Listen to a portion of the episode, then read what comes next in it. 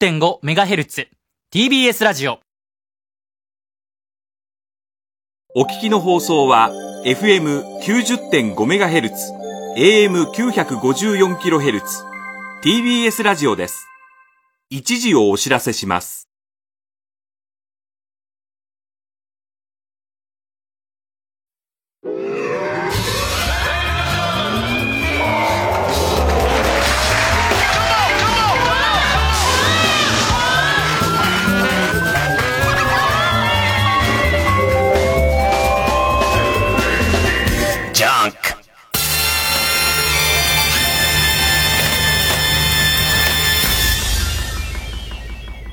今週気づいたこと。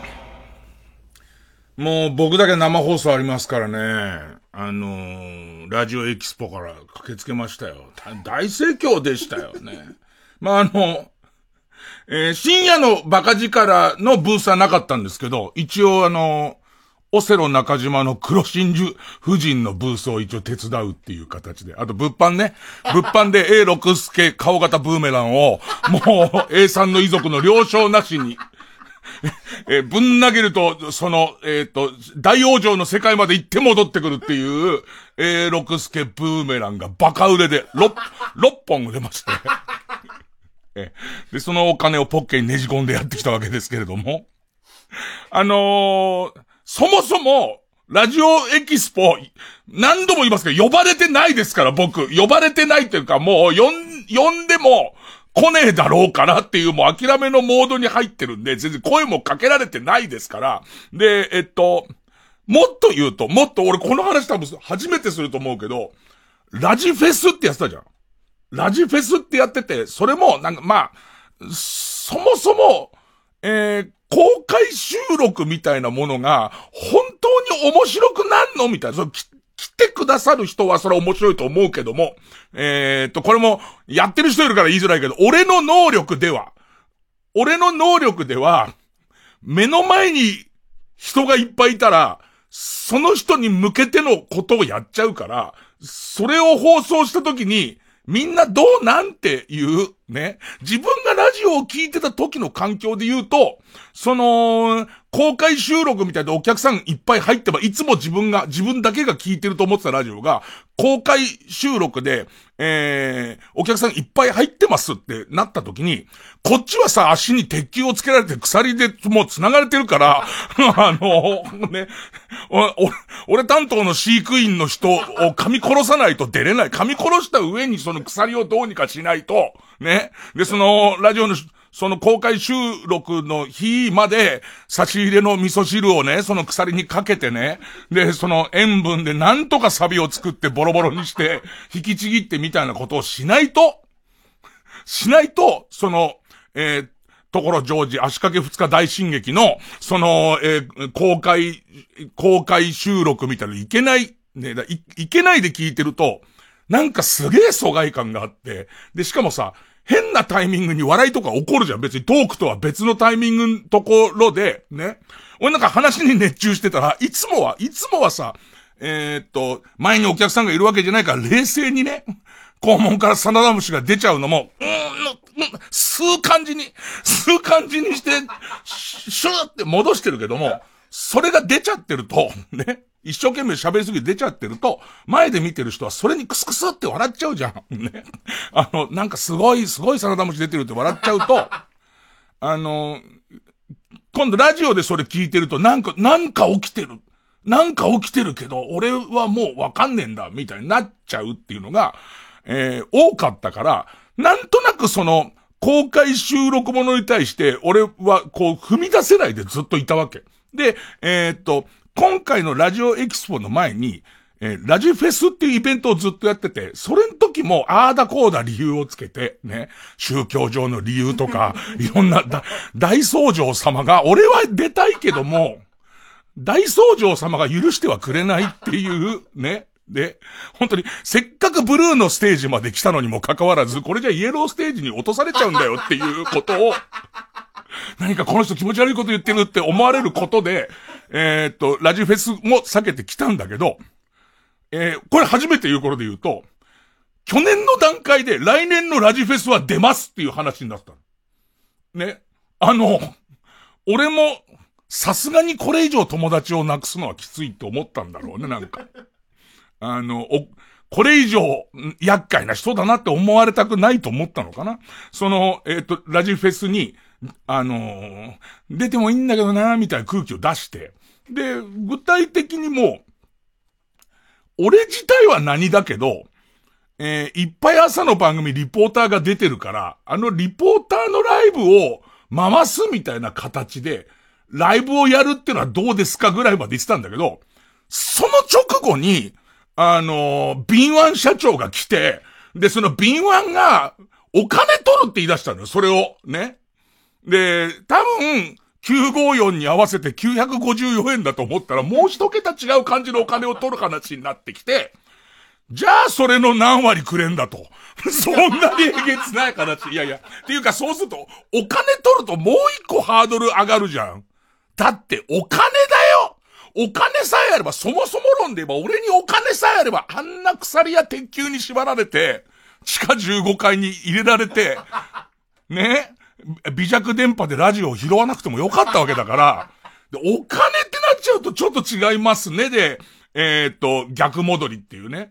あ悪いけど、敏腕悪いけど違うわっていう、そういう感じになって、えっと、今に至るだよ。ね。今日に至るっていう、ね。別に明日も暇。ね。明日も別に俺はドラクエをやるだろう。ね。ドラクエをやりにパシフィコ横浜行ったら多分怒られんだろうな、もうもはや。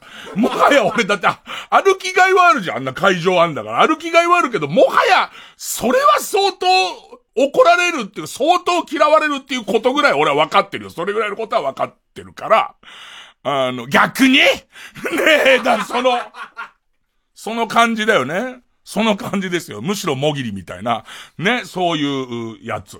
ね。なんか聞いた話では、行った、行った人に聞いたら、一軸館長の被り物出てるって本当？なんか一軸館長の会社のキャラの被り物が出てるっていうから、いろんな被り物が出てると。ね。中に明日俺いる説だよね。中に 俺いる説で、まあ、そんなところかね。でもまあまあ盛り上がってる、盛り上がってるの？盛り上がってないの？盛り上がってるか盛り上がってないかだって聞いたよ。ね、それはね、その、で、2、2days、2days の、フェスにありがちなことだけどさ、2days のフェスとかさ、あの入場券代わりにさ、腕のところにさ、あのバンドみたいの、するじゃん。区民プールの鍵なくさなくするやつするじゃん。あれやるじゃん。ね。あの、あれを、慣れない、慣れないと、ややった入場券、入場券がこの俺の腕にってなるからさ、ギュッとしてもらっちゃうじゃん。ギュッとしてもらっちゃうと、2days 共通だからあれ、今日夜剥がせないとか、外せないから、手首が痒い人がいっぱいいるっすよ。今。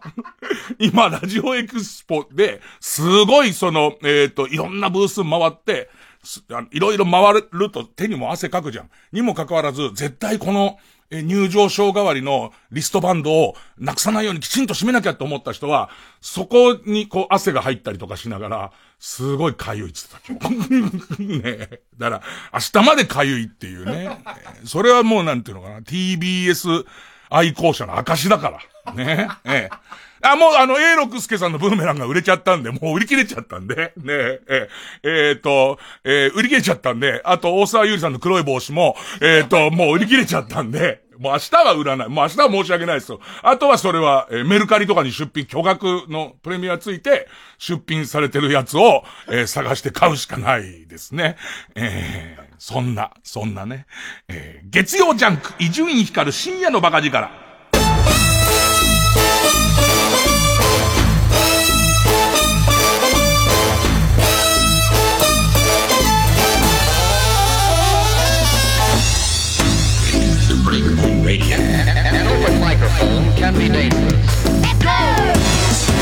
そんな中、本番寸前にさ、あの、元構成だったさ、あの、渡辺くん、渡辺くんがさ、顔出してさ、なんか新しい本が出るとかっつって。で、なんか電車の本また出すからっ、つって。あの、あげるよっ、つって。ブックオフに売ればっ、つって、くれたんだよね。でいて、持ってきて。でいて、この前で座ってる、まあ、新、新旧の笑い屋、ね、その、えー渡辺くんと、まあ、直くんと、なんか二人で話してるからさ、なんかその心得みたいなものを伝授してんのかと思ったらさ、二人でずっと喋ってんのがウーバーイーツの愚痴でさ、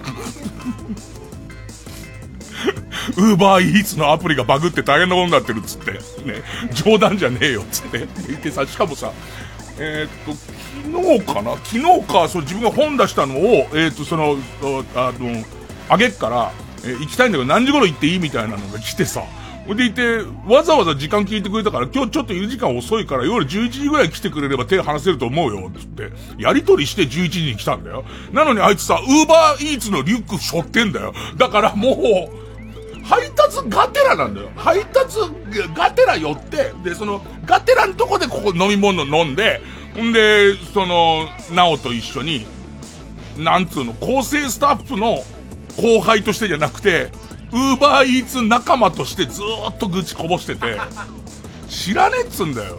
そういうサロンじゃねえっつんだよと思うんだけど。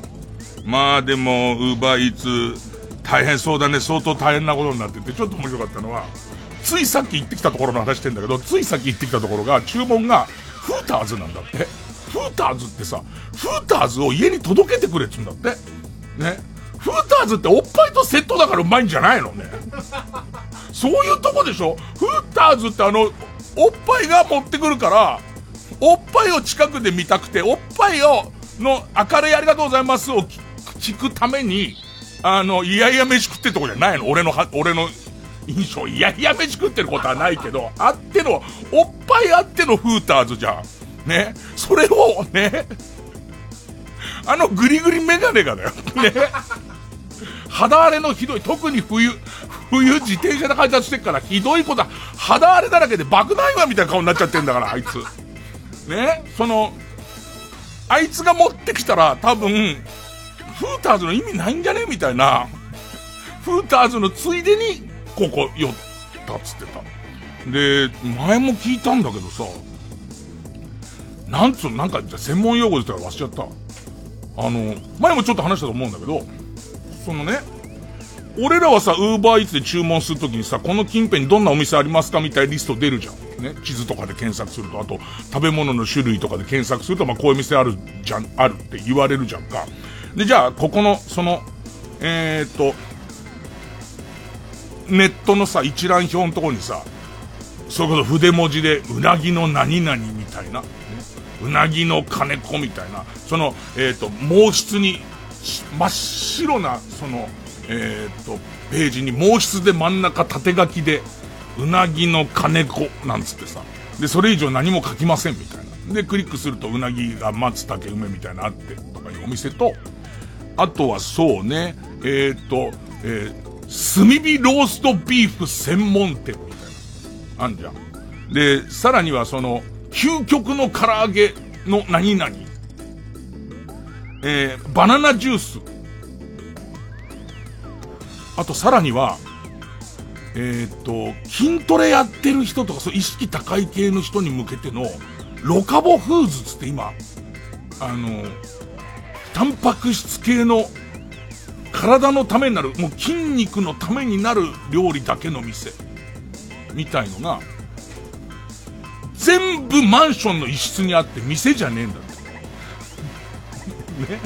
で、そのパターンが前聞いた時は、その、一つのその、マンションの中に多分まあ厨房はあるんでしょう。厨房はあるんでしょうけど、もうその、自分とこ注文入って、行くと、うなぎの金子も、えー、その、えー、ロカボ、だってロカボフーズとうどん屋一緒入ってるらしいんだよ。はい、行くと、もう3、4件そこに集中してその中で作ってて、で、いろんなそのウーバーイーツの配達員は来るけども、運んでいくものは別っていう。ね。で、その注文するフロントページは全部別。だけども実際作ってるのは同じとこっていう。ななんかさ、この辺で赤坂ぐらいでいい暮らしをしてる人がさ、いろいろみんなをもてなそうと思ってさ、ローストビーフの専門店が近くにあるからローストビーフで、なんつって、あとはそうだな、あ、このこだわりの焼き鳥っていうのもいいんじゃない？なんとか地鶏使ってるし、みたいな。で、さらには、えー、っと、そうね。うなぎ、和でうなぎ食べたい人もいいんじゃないかって方々手配して、あと、お、おっぱいの残りががするかもしんないからフーターズでみたいなことやってると、フーターズはフーターズだけど、ね。フーターズはフーターズなんだけど、それ以外同じ店っていう、もう一軒のマンションに8軒とか、10軒とか入ってるレベルのやつがあるんだって。だから、結局、いろんなウーバーイーツの配達員が手分けしてそこに集まって、そこにあるものを持って、タワーマンションの一室に集めるみたいな。あのー、意識高い系の人は、どう思ってんのか知んないけど、よく街道沿いのさ、ドライブインでさ、バイパスできちゃって儲かってないんだけどっていうような古いドライブインみたいなとこにさ、うなぎ、カレー、ラーメン、親子丼って書いてあるとこあるじゃん。同じだよ。ね あれを意識高い系の人が良しとしてんならいいんだけども、ね。ちょっとそうじゃなくて専門店がって思ってるとすると、結構なクソダサさの中に入ってんなと思いながら、まあ、あの、全構成の渡辺君が去っていきましたよ。ね赤坂にでっかいリュックを担いで消えていきましたよ。曲 MOROHA、えー、五文銭。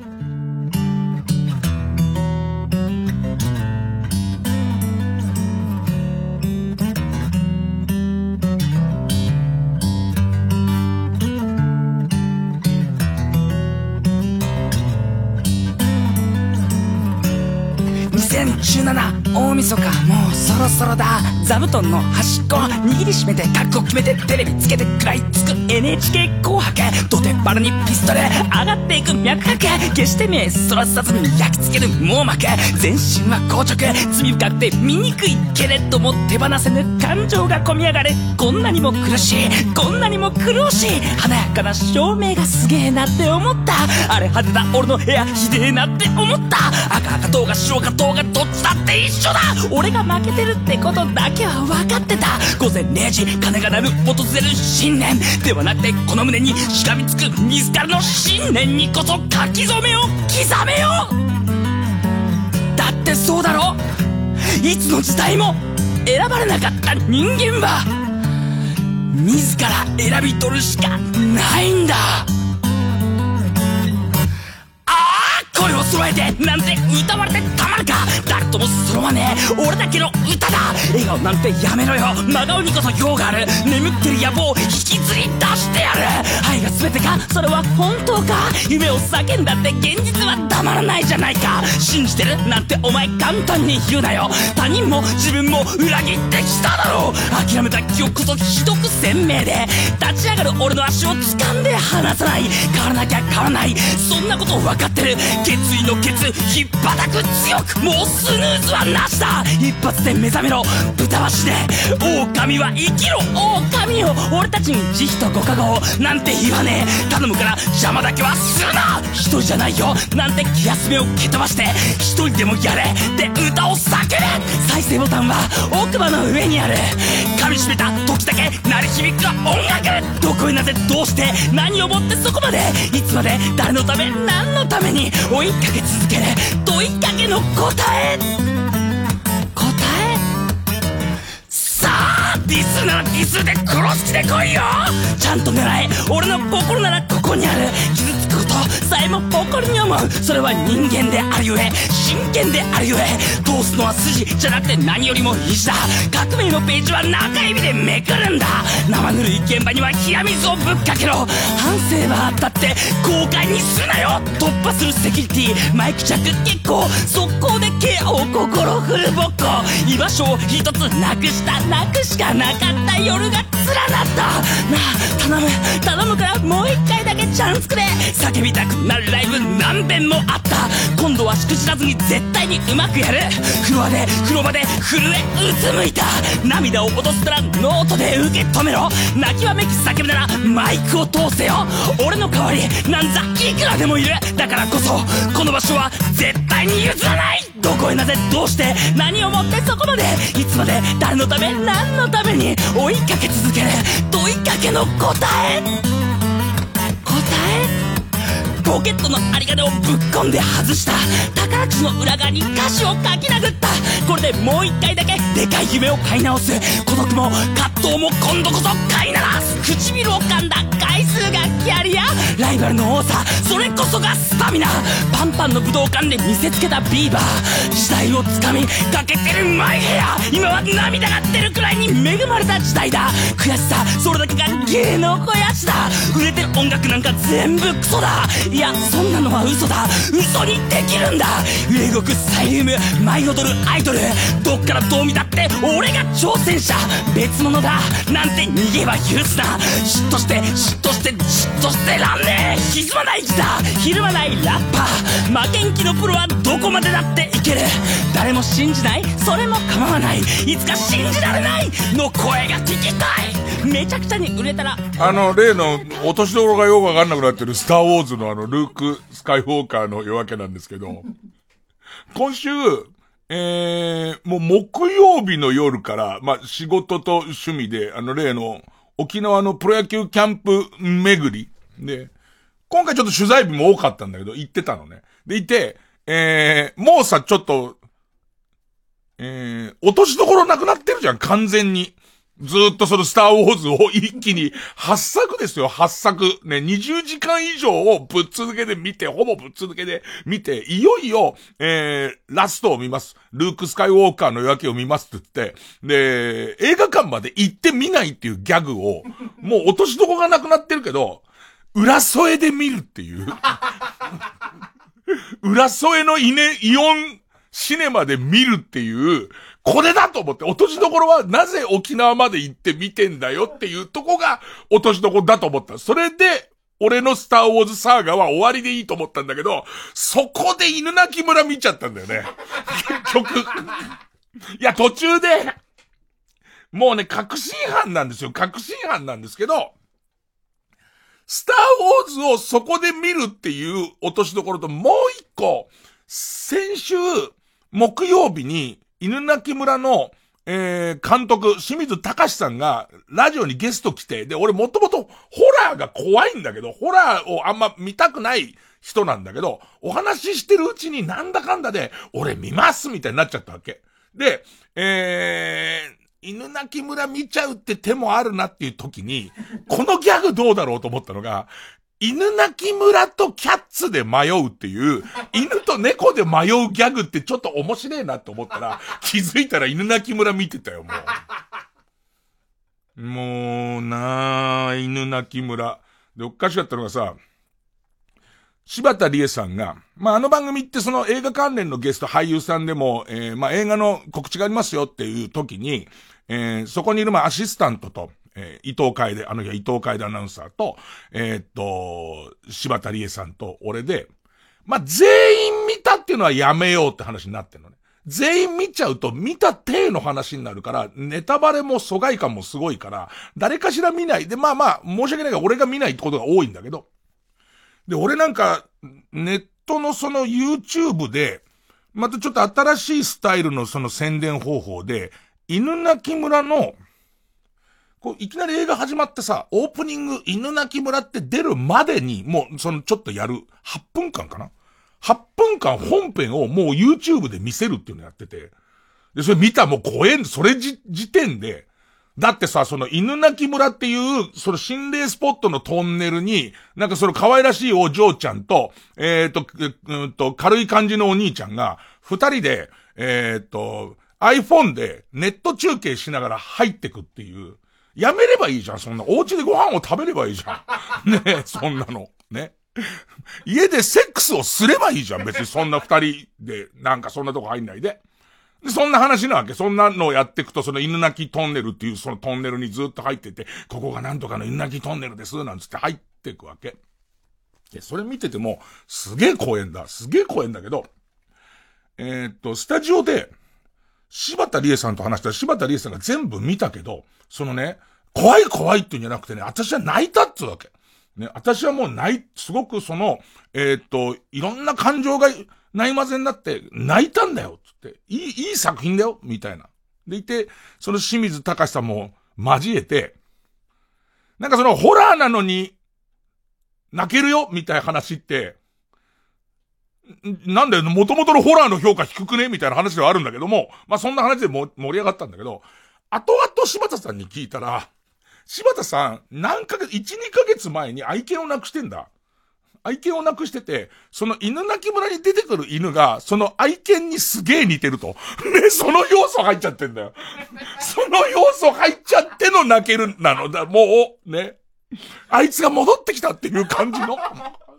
もう言ってる映画の解説が、途中で、あの、あの犬、まあまあ、犬鳴村のそのいろんな伝説の中で野犬みてえやつはもうそのオープニングの8分でも鳴き声とかすげえしてるわけ。でいて、あの子が怒ってるってことは、人間の方が悪いっつってた。それはさ、あんたのやつだろってペットロ、ペットロス中のあんたの泣くやつだから、俺だって、俺だってさ、あのー、まだ言えてないから。まだ俺、そのペットロス言えてないから、その犬鳴きトン、某所にある犬鳴きトンネルをさ、越えてったらさ、向こうのその、えっ、ー、と、限界集落みたいなところにさ、えー、ミニチュアダックスいたらさ、俺だってみ泣くよ。ね、自分に、自分の亡くしたミニチュアダックスにそっくりなやついたら泣くよってなってて。で、まあなんだかんだで犬鳴村を見たんだけど、分かったことがあるわ。そのオープニングの8分は家で YouTube で見てるから、YouTube で見てると、もう普通に YouTube の音量を上げた上に、その音量を超える声で、バカバカってトンネルとか入ってんじゃねえよ、お前よ。だ、でっから前見てる、わかるよ、全然。そこ入ったらダメでしょ。絶対ダメでしょ。それ出ますから、出ますから、出ますから、なんつってやってっから、こっちはミュージカル。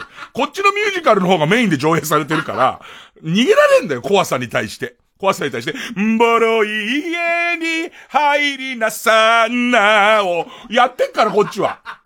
ね？その時に、それで8分なんとか持ちこたえてるじゃん。映画館って歌えないでしょ。あの、映画泥棒あたりのところでさ、実際さ、えー、っと、前の座席の背もたれを蹴るなとかさ、えー、っと、おしゃべりすんなとかさ、スマホの明かりをつけんなってやってるけどさ、えー、歌うなとは言ってないのね。だから歌ってもいいのかもしんないんだけど、やっぱ、その、そのね、沖縄行って沖縄の映画館で一人ミュージカルやってたら多分相当後で怒られるからさ、黙って見なきゃなんないじゃん、怖い映画を。怖い映画って黙ってみると怖いね。すごい怖い。ノーミュージカルで映画見るのすげえ怖い。で、まあ、結局、えー、っと、犬鳴村を見ちゃったんですけど、見て、で、帰りました。じゃあ次の日、沖縄ちょっと途中でにわか雨降ったりとかして、その日は、それこそ、えー、歩こうとか思った時に、雨が降っちゃったりとかして、ポツッと時間が空いちゃったわけ。ね。じゃあ、もう一回裏添えのイオンシネマに行くっていう、ね。でいて、二度目にしてスターウォーズを見るっていう、そういう終わり方もありなんじゃない？と、お前、なんで裏添えのイオンシネマでポイント溜まってんだっていう、ね。二日連続で映画見てんだっていうギャグで完成しようと思ったら、ラストレター見ちゃってんだよね。で、ラストレター見て泣いちゃってんだよね、こっちは。で、また分かったことがあるの。あのー、ラストレターは、あの、逆にまた、あれも家で見てたら、全部なんとか突っ込めるのね。なんか、えっと、元々の大元の話は、松高子のお姉さんが、えっと、自殺しちゃうのかな。松高子、あ、松高子の妹が自殺しちゃうのかな。で、自殺、逆か？松高子のお姉さんが自殺しちゃうんだ。で、えっと、自殺しちゃったっていうか、まあ、死んじゃいましたっていうことを伝えに、同窓会に参加すんだ松高子が、実はそれご案内いただいてたんですけど、えっと、うちの姉は亡くなりましたっていう話を言いに行くと。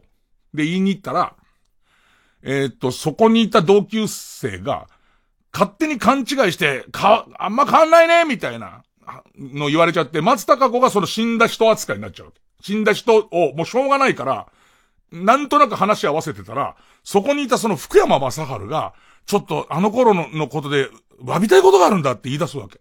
で、言って二人きりになってっていう話なんだけど、多分家で見てたら序盤のところで、わかんだろ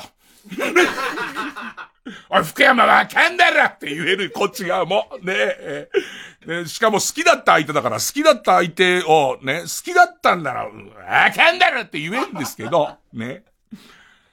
あ、言っちゃダメなんだろうね、きっとね。ね、きっと。いくら時間が経ってても、妹ぐらいはわかるはず。もう。わかるはず、わかるはず、わかるはず、わかるはず。あれもう一人の人誰？そのミュージカルのもう一人の人。ね。結局さ、その照れ隠しをさせてもらえないと、持ってかれちゃうんだよね。あの、やべえ、なんだかわかんねえ、あのなんつうのかな。えっと、岩井俊二監督お得意の、えっと、その、透明感のある女性を透明感、えー、いっぱいに取る。みたいなことをね。こっち側そういう風が近づいてきて何か心が揺れ始めちゃったら家だったら透明感って言いますけど 透明感っていう、ね、東透明感だよね。ウランバートル出身だよね。それを言いますけど、映画館はそれが禁止なんですよ。呼び出し。せっかく僕はナトリって背中に書いてある、ちゃんちゃんこみたいな、ねえ、なんカラス天狗みたいな格好で行って呼び出し、もう、もう、心が揺さぶられちゃったら呼び出しをすればいいと思ってるのに、しかもオープニングのあの変な映画館の映画中の注意に呼び出し禁止とは言ってないんですよ。にもかかわらず多分呼び出ししちゃいけない、裏添え特有の呼び出しをしちゃいけない感じっていう。それで映画持ってかれちゃうからさ。なんかちょっと泣いちゃったりとか、いや、後で言い訳はいっぱいできるよ。後でその言い訳は、そう、そうは言っても、そうは言ってもこの部分はこうみたいなのあんだけど、透明感がすごいんだもん。なんか。んで、なんかこう、しくしく泣いちゃったりとかしてさ、なん心を、心を揺らされちゃったりとかしてさ、な、もう、ルーク・スカイウォーカーの夜明けとか見てる場合じゃないもんね、もうそうなっちゃったらね。見てないよ、だから。だからまだ見てないよ、当然。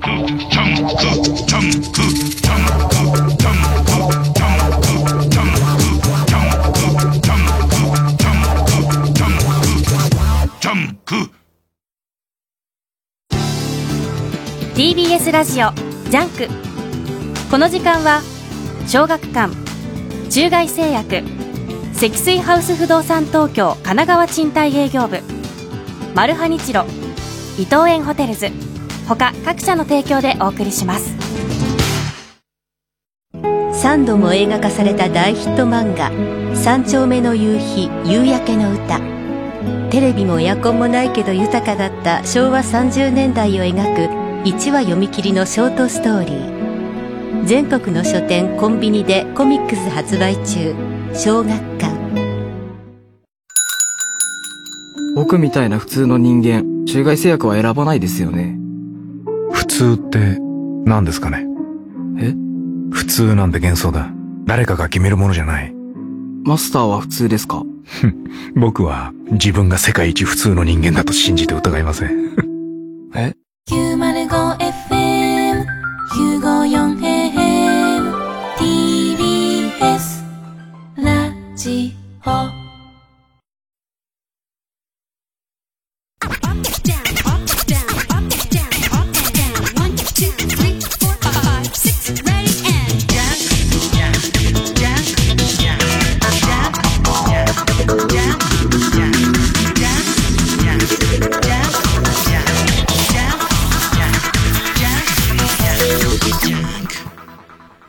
で、その沖縄キャンプ、えー、っと、木金土日行ったんだけどさ、で、その、新しい構成軍団、構成軍団の中の、ビンゾコメガネ、ビンゾコメガネ君は野球好きな、野球とオナニーが大好きなのね。で、だから、あのー、キャンプ行くけど、行くっつって、で、割と、ポツポツ暇な時間があるから、で、しかも沖縄のさ、ドラクエウォークのそのポイントも取り終わっちゃって、秋キャンプで取り終わっちゃってるから、やることなかったりもするんで、で、ビンちゃんに付き合ってって言ったら、じゃあ、あの、お供しますとか、お供するでやんすっていう感じで来る、来るわけ。ね。ティッシュをいっぱい持ってくでやんすっていう、沖縄でオナニーする気満々だから、ね。青い空、青い海、青い空、白い砂、白い雲、ね。そこでオナニーがしたいっつって、ね。で、で、ついてくんだけどさ、野球すごい詳しいの。なんか、で、野球の話してると面白いんだけどさ、えー、行って、えっ、と、まず日ハムのキャンプ行って、で、日ハムの、その、えー、栗山監督と、それからあと、えー、斎藤祐樹。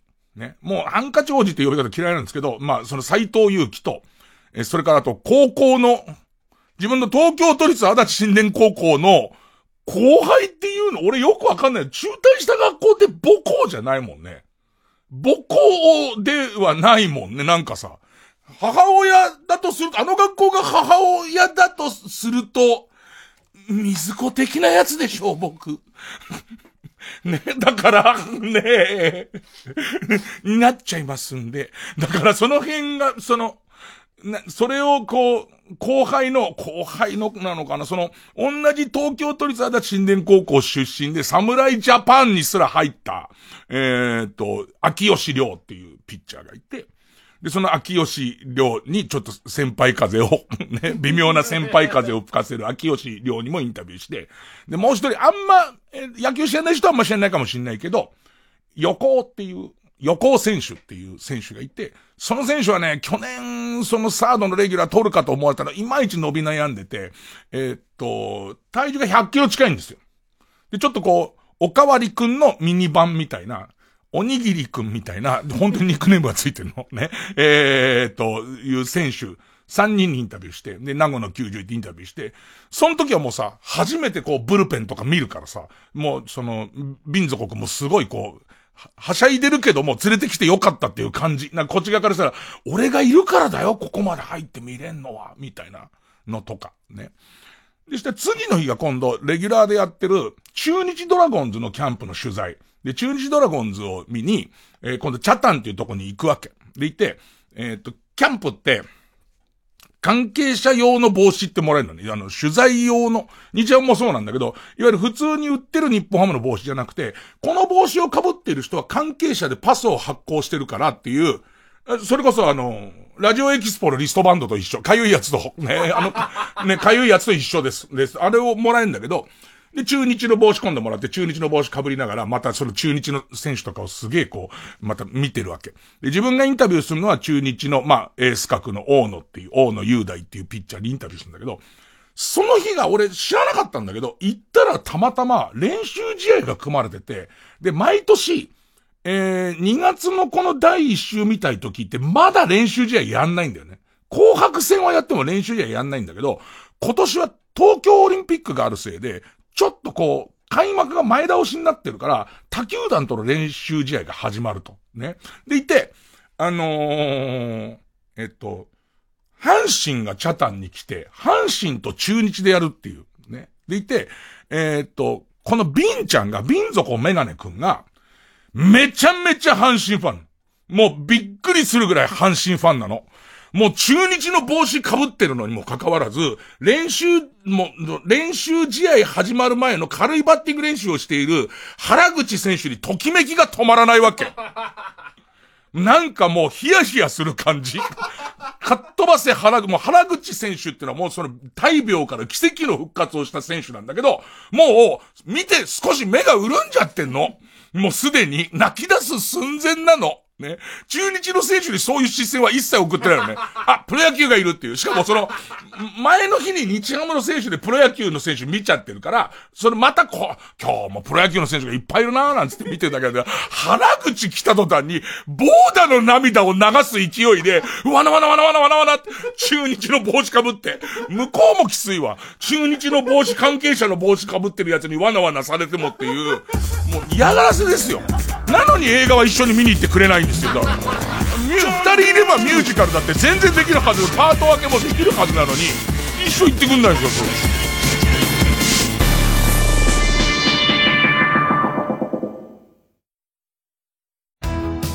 関和不動産は2月1日より積水ハウス不動産東京に生まれ変わりましたただし社名が変わってもやることは変わりません引き続きあなたのお部屋探しパートナーとしてバックアップいたします。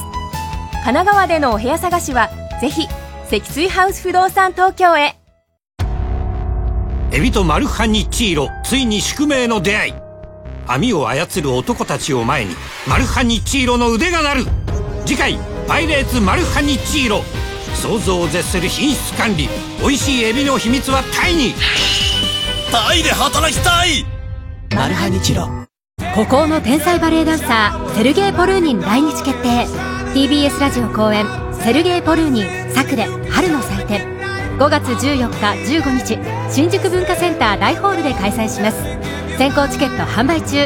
詳しくは TBS ラジオのホームページイベント情報をご覧ください。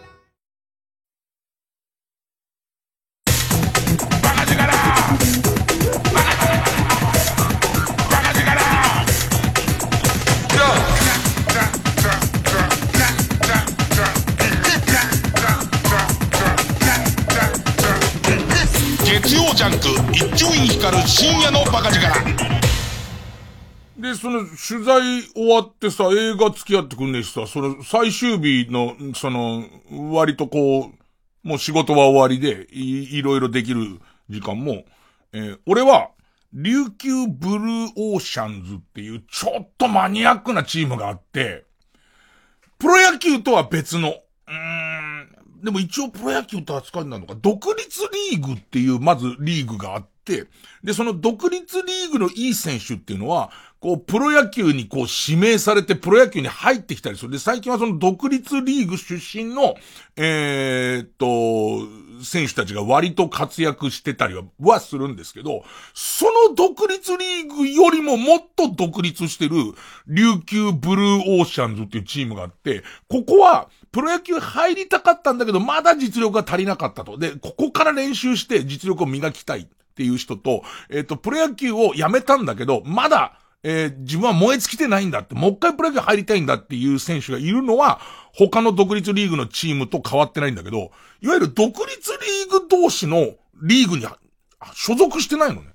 で、何を狙ってるかっていうと、何年か後に、決定じゃないんだけど、何年か後に、プロ野球のチームを16球団にしたいっていう意向を、プロ野球の人たちは持ってる。あの、王貞治さんとかはなったらいいなって言ってる。で、その話が出た時に沖縄からチームを一つ出したい。その母体になれたらいいなっていう、謎の存在のチームがあって、で、それを見に行きたい。一緒に行こうぜっつって。だ、野球ファンだから見たいとは見たいは見たいんだけど、それよりも、実は、えーっと、阪神のキャンプに行きたいと。で、しかも阪神のキャンプで、阪神も今度練習試合をやってて、阪神と日ハムが練習試合あるから、それが見たいって、え、お前さ、前の前の日、日ハムの取材帽を被ってたよね？っていう、それが、ね、それが、プライベートで阪神すげえ応援しちゃうんだっていう感じの、んで、まあまあ、行ってこいと。で、で俺はその琉球ブルーオーシャンズね。コチンダっていうとこに。コチンダ。東に風に平って書いて、コチンダって読むんですけど、そのコチンダ村営球場ってところで練習をしてますよ、つって。でいて、えー、まあ、バス乗り継いでさらに歩いて、コチンダ村営球場行きましたよ。沖縄の公園多いんですけど、俺ら東京の人間の感覚全然わかんないんだけど、えっ、と、犬を放し飼いにしないでくださいとかさ、もっと言えばあの、犬にうんこさせないでくださいっていう感じの看板あるじゃん。公園って。ね。あの、リードを離さないでくださいっていう。あれぐらいの軽いノリで、ハブに注意って書いてあるのね。どれぐらい注意な その沖縄の人聞いてるでしょ、ラジオ。沖、沖縄に、あの、ハブのイラストと、ハブに注意って書いてあるところって、どれぐらいハブ出んの？あの、なん、なんすかね？あの、ハブってさ、会っちゃうと割とすまな、なんかちょっとやそっとじゃ済まないやつですよね。ね。ハブは。ね。なんかわかんないけど、あのー例えば、巨大、オオサンショウウオ出ますって言われて、もうベトベトなだけじゃん。ね、うわー出たーってなってもうベトベトすーっていうだけで、そんなとこに入らないで入らないでなんつって、ね。それぐらいじゃん。よっほど、よっほど気を許してると肛門からチュルって入って、全部を乗っ取られて、三章王でゲス、違う違う、移住院だ、三章王でゲスけどっていう、なんかそういうことにまあまあ、何モチーフの話なんだよ、その。ねえ、まあ、なるぐらいが三章王なら限度じゃないですか。でも、ハブは死んじゃうじゃん。で、まあ、そういう球場。その、まあ、えー、ハブデマスの自然公園の中にある、えー、っと、球場で、やってて、相当マニアじゃないと楽しめないかな。元プロ野球選手も割と沖縄にゆかりのある選手がだからやっぱり自分も練習しながら若者も手伝っていこうみたい感じで、うん、あのー、元ヤクルトのヒアネ選手とか、多分みんな、あ、うん、まあ、詳しい人はあの足速い選手ねって、ね、日ハムだと岸里選手とか、まあそういう選手と、あ、あとほら、あれ、わかる、あの、絶対わかるとこで言うと、えっとね、ヤクルトの育成にいるヒグマジュリアスならわかるでしょ？ヒグマジュリアスの弟の、え、ヒグマモンテルがいたよ。ヒグマモンテルは一回もプロ野球選手になってないです。あのー、ヒグマジュリアスは、ヤクルトにドラフト指名何年か前にされて、あのー、テレビのお母さんありがとうみたいなやつドラフトの日にお母さんありがとうみたいな番組に出て指名されたんだけど、ちょっと怪我もあってヤクルトでうまくいかなくて、一旦自由契約になって、でいて、ただ練習生とかそれで起きますよっていうのが、ヒグマジュリアス。の弟のヒグマモンデル。ヒグマモンデルがいることで、今のが、え、メジャーどころは全部紹介し終わりました、今。え、僕の中では、え、ヒヤネ、キシサト。あと、えっ、ー、と、リ・トゥーエンね。リ・トゥーエンも、台湾代表だよ。リ・トゥーエン。台湾代表で、ソフトバンクホークスにいて、二軍で活躍したんだけど、一軍の壁が厚すぎてあんま一軍出れなくて、一旦ロッテ行って、どこ行っちゃったのかな？でおなじみのリ・トゥーエンです。ね。あと、ヒグマモンテルです。ヒグマモンテルはウィキペディアとか見れば載ってますよ。あのー、だいたい書いてあることはヒグマジュリアスの弟って書いてある。で、えっと、結構大阪の名門高校に入ったんですよ。期待されて入ったんですけども、急に背伸びたせいで、成長痛であんま野球できなかったっていう、以上です、データは。そんな感じの。だから、ヒグマモンテルからしたら、その高校の時に体どんどんでかくなることとちょっとうまく付き合えなくて、野球のその自動が発揮できなかったけど、そのでかい体にもバッチリフィットした今となっては、やっぱりプロ野球選手になりたいみたいな、そういう感じのチームで、この琉球ブルーオーシャンズの練習を、まあ、しばらく見て、んで、で、その後ね、そうなんですよ。その後、メインの話はここで特に沖縄、沖縄で聞いている人にすごい聞いてほしいんですけど、あのね、まあ、沖縄、もう覚悟できてんですけど、えー、っと、僕がいつも無敵無敵っていう一銭の金ももらわないのにすげえ宣伝している、えー、っと、ナビタイムあるじゃないですか。ナビタイム有料版はバスに強いっていつも言ってるんですけど、沖縄のバスだけはもう、あの、いくらナビタイムとはいえ、叶わないんです。というのも、遅れる時間の単位が半端じゃねえっていうか、とにかくあの、遅れるんです。で、もうみんな遅れることについては諦めたんだと思うんですけど、ハイテクで、バス停に必ず QR コードがついてるんですよ。で、QR コードをピッてやると、ハイテクでしょ ?QR コードピッてやると、えっ、ー、と、今バスがどこにいるかって出るんですよ。要は、時刻表とか当てにすんなよっていう。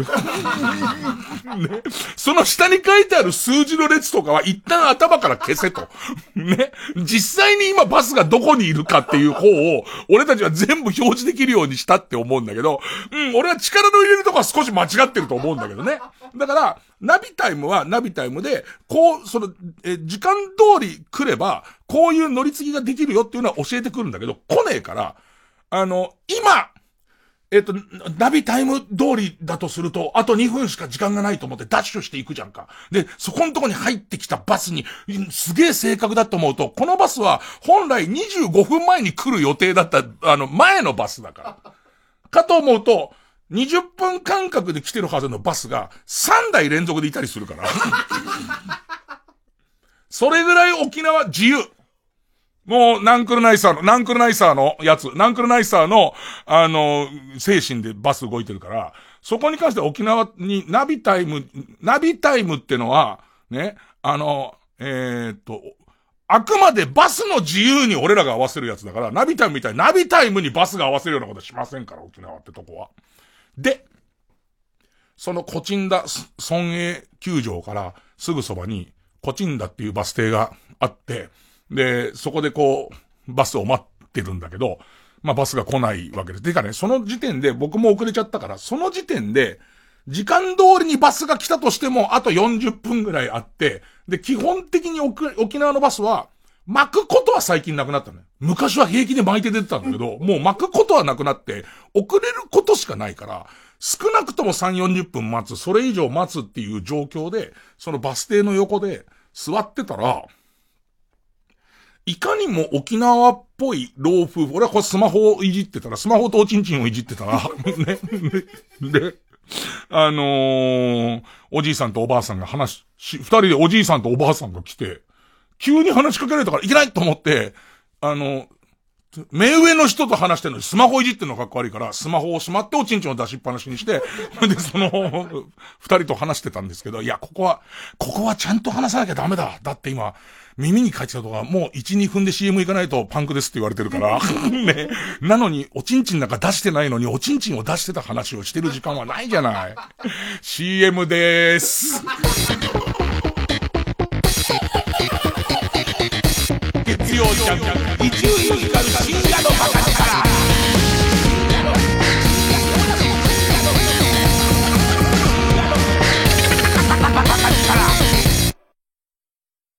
ここで、カリンの命の使い方をお聞きください。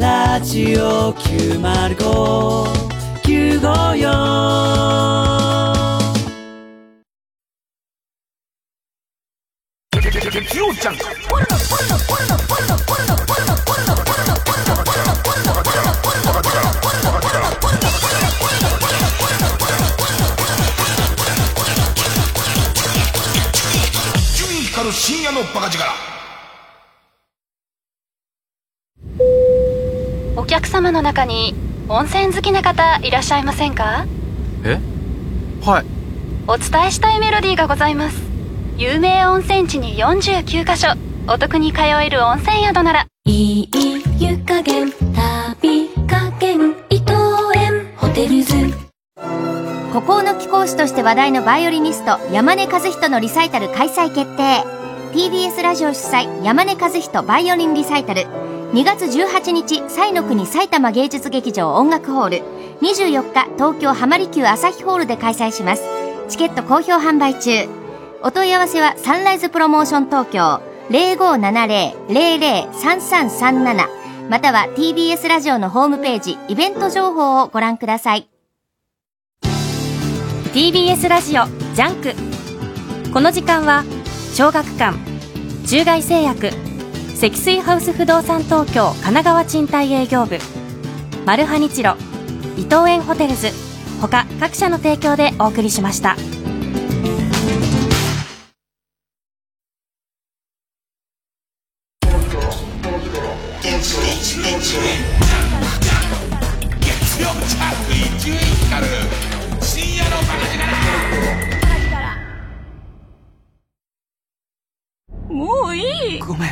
先に言ってくれなかったの？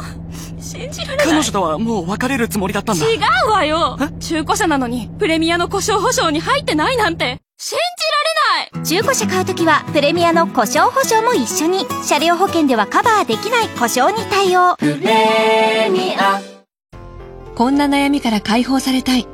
給料は増えず、借金は増え続け、借りては返す生活。住宅ローン、子供の学費、老後の心配。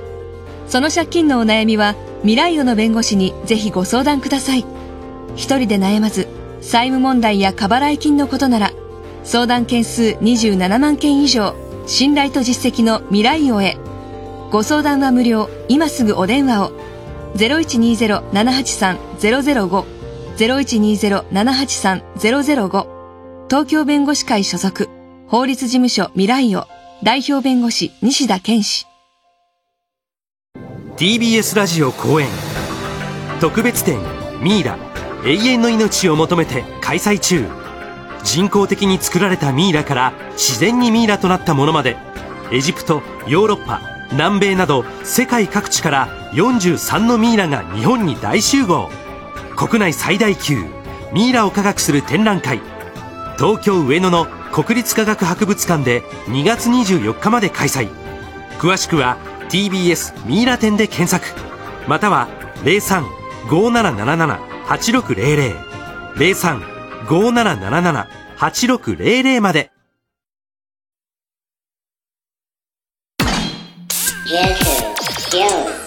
Judges,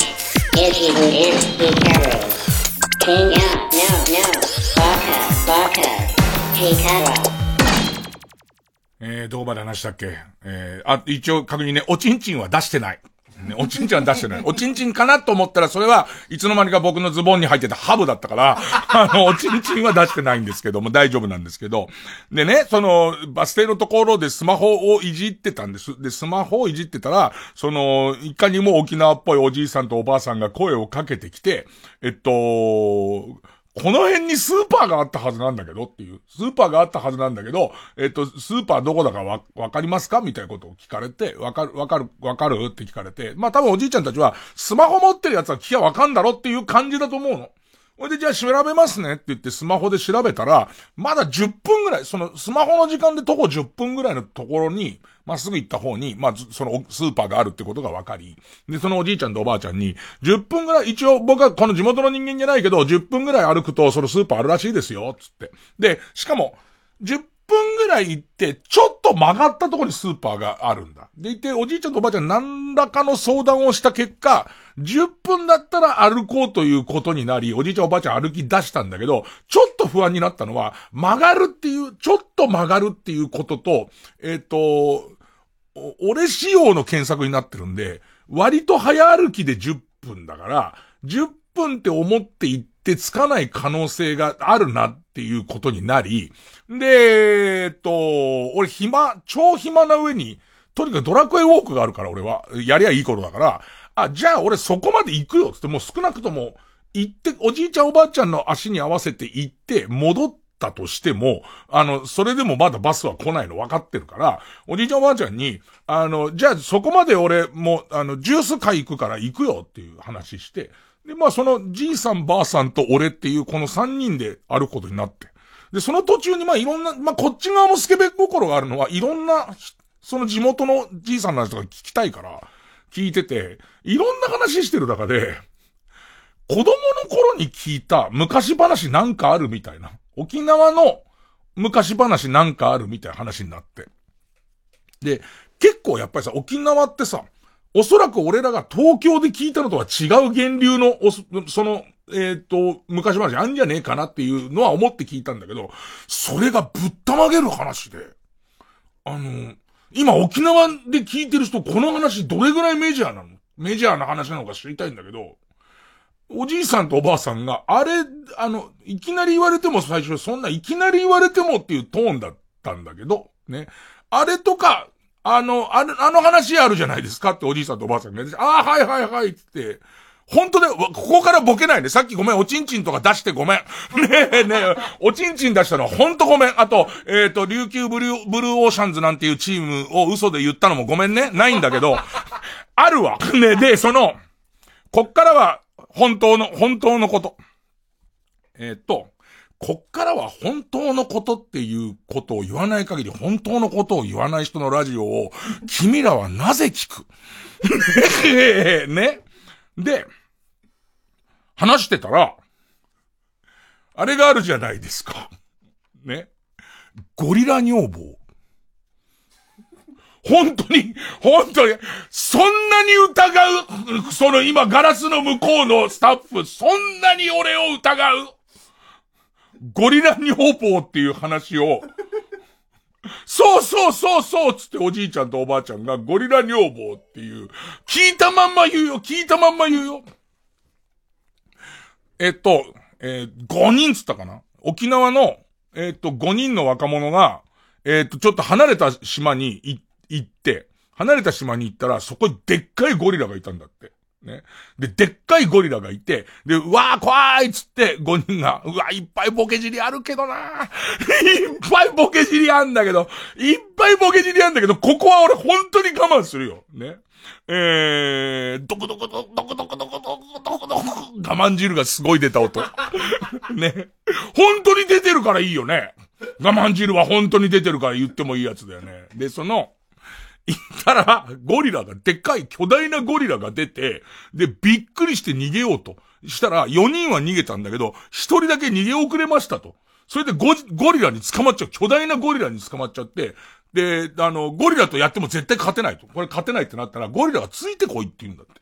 ついてこいって言うから、そのゴリラについていったら、結構スローペースで話してますよ、おじいちゃんおばあちゃんは。俺がかなりかいつまんでますよ。ね。で、おじいちゃんとかもこんなにすんなりは話して、確かあれは、つって。で、おじいちゃんも、確かあれは、ドクドクドクドクドクドクドクドク、どうしたんですか、おじいちゃん。我慢汁が出たんじゃ。とか、あってのだよ。あってのをギュッとしてんだよ。今俺ギュッとして喋ってるよ。で、その、えっと、えー、で、ゴリラがついてこいって言うから、ついてったら、巨大なゴリラがいっぱいいて、さらに巨大なボスのゴリラがいると。で、そのボスのゴリラはメスなんだと。で、あのー、ここで暮らせって言われて、ここで暮らしま、わかりましたってここで暮らしてたら、この、えっと、男を、青年を、ボスのメスゴリラは、で、すごい、新鮮だよ。沖縄のおじいちゃんとおばあちゃんから、メスゴリラって言葉出るのいいでしょ。メスゴリラがっていうのね。でかいメスゴリラが、その男の子とずっと暮らすうちに気に入っちゃって、で、その男の子と結婚すると。ね。えー、結ばれるんだと。ね。で、あのー、で、ゴリラとメスゴリラとの間に子供ができると。青年と。で、その子供が、もうゴリラとしても、ゴリラ的にも人間的にも、ものすごく醜いやつが生まれるんだってね。ね。ものすごい醜い子供が生まれるんだけども、まあでも二人は自分の子だからっていうんで、二人で仲睦まじくその子、小ゴリ、小ゴリラを、なんつうのかな。えー、っと、ゴ、ゴリ、ゴリラ、ゴリラ人間を、なんつうのトリンドル、レーナ的な、ゴリラ人間。ね。で、その、えっ、と、うまく説明できてるかどうかはわからないけれども、で、その、えー、をせ、その、育ててる。育ててんだけど、暇しに青年は帰りたいと思うようになる。帰りたいと思うんだけど、思うけど、タイミングがないから、えー、ある日、その、えゴリラたちの集団の、なんだかじゃ、なんかの時の、えっ、と、ごちゃごちゃに、多分、えっ、と、ラジオエキスポだと思うのね。ラジオエキスポの、すごい大騒ぎの中に一人だけ協力的じゃない形で、俺じゃねえかよ。で、その、えっ、と、えー、距離を取って、逃げようとするの。船をこさえて、イカダをこさえて隠しといて、逃げようとすると。ね。で、えっと、逃げ、逃げる途中で、もう、は、あの、メスゴリラ、で、ボス、ボスメスゴリラ、ね。えー、ボスデカ、さらにデカい、ボスデカデカメスゴリラが、ね、ま、のママ、ママゴリラが、えっ、と、ボスデカデカママゴリラが、その、ゴリンドルレーナを抱いて、で、その、追っかけてくんだって、ゴリンドルを抱きながら、ね。で、行くなって言うんだけど、ドーンってもう、うさーいドーンって突き飛ばしちゃって、で、ゴロゴロゴロゴロってゴリラ転がっちゃって、えー、メスゴリラと一緒に転がっちゃって、で、もう必死でイカダを漕いでたら、後ろの方で何か、メスゴリラは叫んでる。すごい叫んでて、叫んでんなーって思いた。叫んでるけども振り向いたら情も映るし、と思ってしたら、バキバキバキバキバキーって音が聞こえたと。で、もう思わず振り向いたら、えー、っと、メスデカデカママゴリラが、えー、ゴリラ、子供のそのゴリラ人間を、八つ咲きにしていましたとさ。おしまい。で、ああ、ここ曲がったここスーパー、あれ、あのスーパーですね、なんつって。はいなんつって。で、で、俺もこの、10分の予定が、20分近くもう、ちょっとこの、だってこんな話してんだから、じいさんとばあさんと話してて、で、終わりで、おしまいって、こういう話で、え、続きとかは、続きとかはないで、これを自分は、親父に聞いたっつった。そのおじいさんが、親父に、そんなに古いの？ゴリラの。で、途中ゴリンドルレイラとか出てんのに、それ俺が出したやつだからだけど、その、すげえ古い話で、つってばあちゃんが言うには、方々で聞いたことあるんだけど、この、そのいろんな話がこうくっついたりはしてるから、この後もあるのかもしんないけど、私たちが聞いたのは、この、えっ、と、八つ咲きにするとこまでだ、だよね、なんつって、そうだな、なんつって。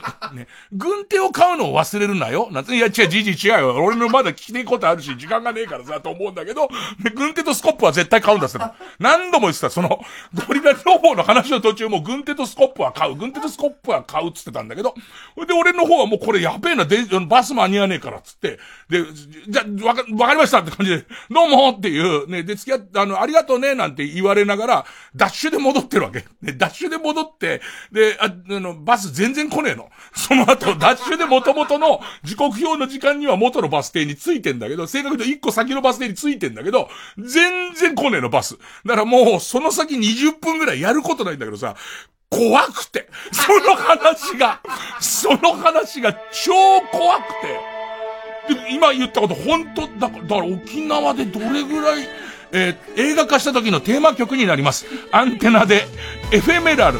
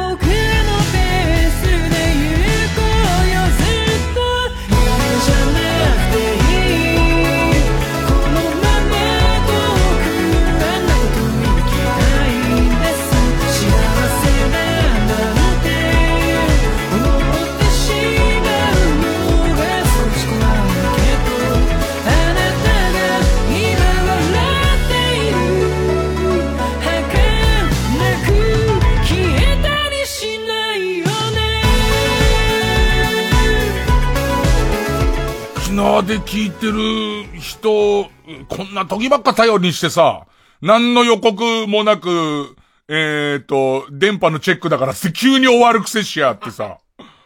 まあ、そうか、横ちゃんに、横ちゃん、横ちゃんってね、南国の夜ってバーをやってて沖縄でパンナーってやって、横ちゃんにも、ちょっと取材で朝の番組出てもらってあったんだけど、その時にはまだ俺この、戦慄の 俺の中ではさ、桃太郎の類を期待するじゃん。そこにさ、ゴリラ女房って言われたらさ、引くに引けないよ。さ、聞くよ。聞くんじゃなく、犬鳴村よりちょっと怖えもん。なんなら、こっちもうかつじゃん。最終的に、その、えっと、俺の思ってたオチ、俺の思ってたオチは、実は振り向いたら、ゴ、ゴ、メスゴリラは美しい、こう、そのお姫様になってたけど、もう、その動き出したイカダは二度と戻れないから、とてもこう、この人は大事なものを失いましたとさ、みたいなやつじゃね普通。もしくはその、えっ、ー、と、息子ないし娘のゴリラが何かをする。何かをするじゃん。この二人を、コアカスガイ的な、ね。えー、ブセイクかもしんねえけども、えっと、こういうことが何かこう、えっと、ゴリラと人間の橋渡しになるんだみたいことになると思うじゃん。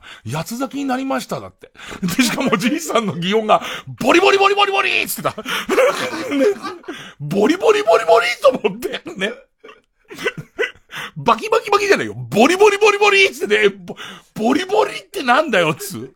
俺のイメージは、子供のゴリラを、キューって雑巾絞るみたいになったイメージなんだ。怖えんだよ。だからこれ、沖縄、メール、メールつってもな bak.tbs.co.jp を一応開けっぱなし、bak.tbs.co.jp 開いてますが、ゴリラ女房ってのはどれぐらいメジャーで、どん、どんな、まあ、なんと、亜種はいっぱいあるわけじゃん。桃太郎にしたってさ、そのお供をしてくるやつが、え、牛のクソのやつもあれば、カマキリのやつもあるのね。あと、ぬくみず陽一ってパターンもあるから、そういう意味では、な、なんなのかとか、ちょっと知りたいかな。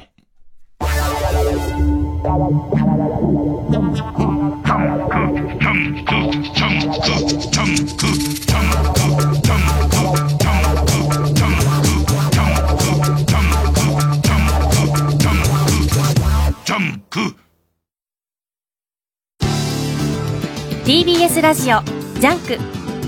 この時間は小学館中外製薬積水ハウス不動産東京神奈川賃貸営業部。マルハニチロ伊藤園ホテルズ。他各社の提供でお送りします。江戸時代初期傍若無人な徳川幕府に立ち向かった若き侍佐々木壮太。本人は知らないが徳川家康の落とし子だった。武田鉄矢さん上戸彩さん絶賛の時代活劇漫画「小山優颯太の国」コミックス発売中小学館。和本舗の久本雅美です。TBS ラジオ主催和本舗全体公演「王と花魁」3年ぶりの全体公演は和の伝統芸能を和流にアレンジ。他では見られないステージをお届けします。和本舗全体公演「王と花魁」5月27日から31日まで中野ゼロ大ホールで開催。チケットは2月29日発売。詳しくは TBS ラジオのホームページ。イベント情報まで。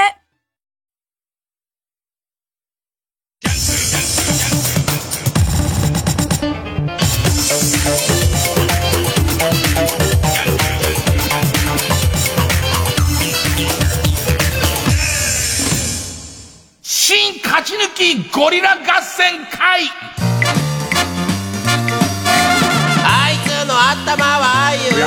自分がそういう、なんていうの、昔話とか民間伝承の話とかすごい好きなのは、5人いたことが全然聞いてこねえのよ。その5、5人いたっていう振りが全く聞いてこない感じとか、なんかいいんだよね。それとあと、大勢いた他のゴリラもあんまり聞いてこねえんだよね。なんかいいんだよな。ただそのダイナミック感みたいな、その5人の若者が腰抜かして逃げ出したぐらいでかいゴリラが、古文っていう考え方もすごいじゃん。それについて、だって、その、俺らからすると、それこそ、この間映画になったあの、キングコングみたいなさ、ドクロ島のみたいなさ、なんかそこに孤高のゴリラがいる感じじゃん、すごいでかいやつが。それに呼ばれていったらさ、そんな雑魚いっぱいいて、そこのど真ん中に君臨してるやつが、メスっていうのもすごいよね。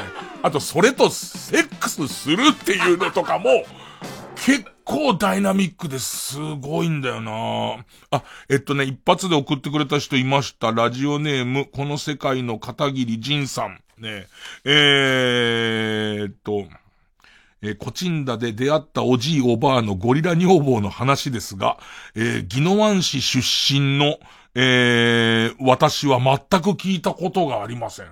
おじいさんは、じ、じ、えっとなんか、出身が、ジーマ、ジーマ、ジーマの出身だって言ってたよ。そのジーマが何なのかわかんないけど、ジーマの出身で、ジーマでこの話は、ジーマの人は知っているっていう話をしたけどね。そう。絶対もう半分ぐらいあいつまた口から出まかせ言ってんだと思ってんだろうな。そら、オーシャンサンショー号に体乗っ取られて抵抗する話とかしてりゃ、そらそうだけどさ。そりゃそうだよ。そこは頼むよ。そこはちょっと教えておくれよ。さあ、行きます。えー、新勝ち抜きカルタ合戦会です。えー、番組オリジナルのカルタを作ろうというコーナーです。えー、このコーナー毎回2つのテーマのカルタが戦って、え、生放送で番組を聞いている皆さんからのメール投票で勝敗を決めます。で、対戦するのは、前の週に勝ち抜いてきたカルタと、え、現在たくさんのテーマを同時に募集してます。このカルタ予選ブロックの中で一番盛り上がっているチャレンジャーのカルタです。え、勝つごとにあ行のカルタは家業、家業は作業と進んで負けると予選ブロックに逆戻りです。えー、和行まで勝ち抜けばカルタは完成でゴールインです。えー、ゴールしたカルタの中でも特に盛り上がったカルタはコーナーとして独立させようかななんてことも考えてますけども、なかなかね、ゴリラ女房の話だけで平気で3、40分しちゃうから、新コーナーも作れずにいますけども。えー、あと大事なのは、同じところで、えー、3連敗するとテーマ消滅ですと。さあ、えー、今週の対戦カードですが、まずは現在勝ち抜き中のこちらです。えー、自分自身の持っている偏見を告白することで反省し、世の中をより良くしていこうというテーマの、直そう、ひどすぎる私の偏見カルタ。えー、今週は家業のカルタになります。えー、対する予選ブロックから登場のカルタは、えー、自己物件情報公開サイト大島テルに乗るほどではないけど、嫌な不動産物件が載っているサイト、小島テルを作ろうというテーマの、小島テルちょいコア物件カルタ。えー、初登場デビュー戦あ行という形になります。ほんで行きますか。えー、こちらから。直そうひどすぎる私の偏見カルタ春を愛する人は心清き人なんか選んでる時にそんな感じするって思っちゃう？それダメなんですよ。偏見ですから、なくさなきゃダメなんですよ。そんな感じするじゃねえって言ったら、恐ろしいんですよ。その流言飛語の恐ろしいところ、偏見の恐ろしいところは、そんな感じするって思うことで、より偏見を高めてしまうことなんですよ。だから、えー、ペンネームメガネ玉手箱さん、か、加藤ミリアのフェラチオは全然気持ちよくないのに音だけうるさいっていう、なんていう偏見なんですか？なんていう、もう、恐ろしい恐ろしいですよ。ね。そういう世の中が今こうなってるってことです。ね。えー、ペンネーム、釧路団か。カールおじさんには前科がありそう。泥棒ヒゲだけですよ。ね。そうなんですよ。あの、カールおじさん、やっぱあの、泥棒ヒゲなんですよ。あの感じと、だけど前科があったとしてもですよ。ね。えー、っと、ひっそり農業で頑張ってるんですから、そっとしておいてあげてくださいよ、そこは。ほら。前科を肯定しちゃってるからもう。えー、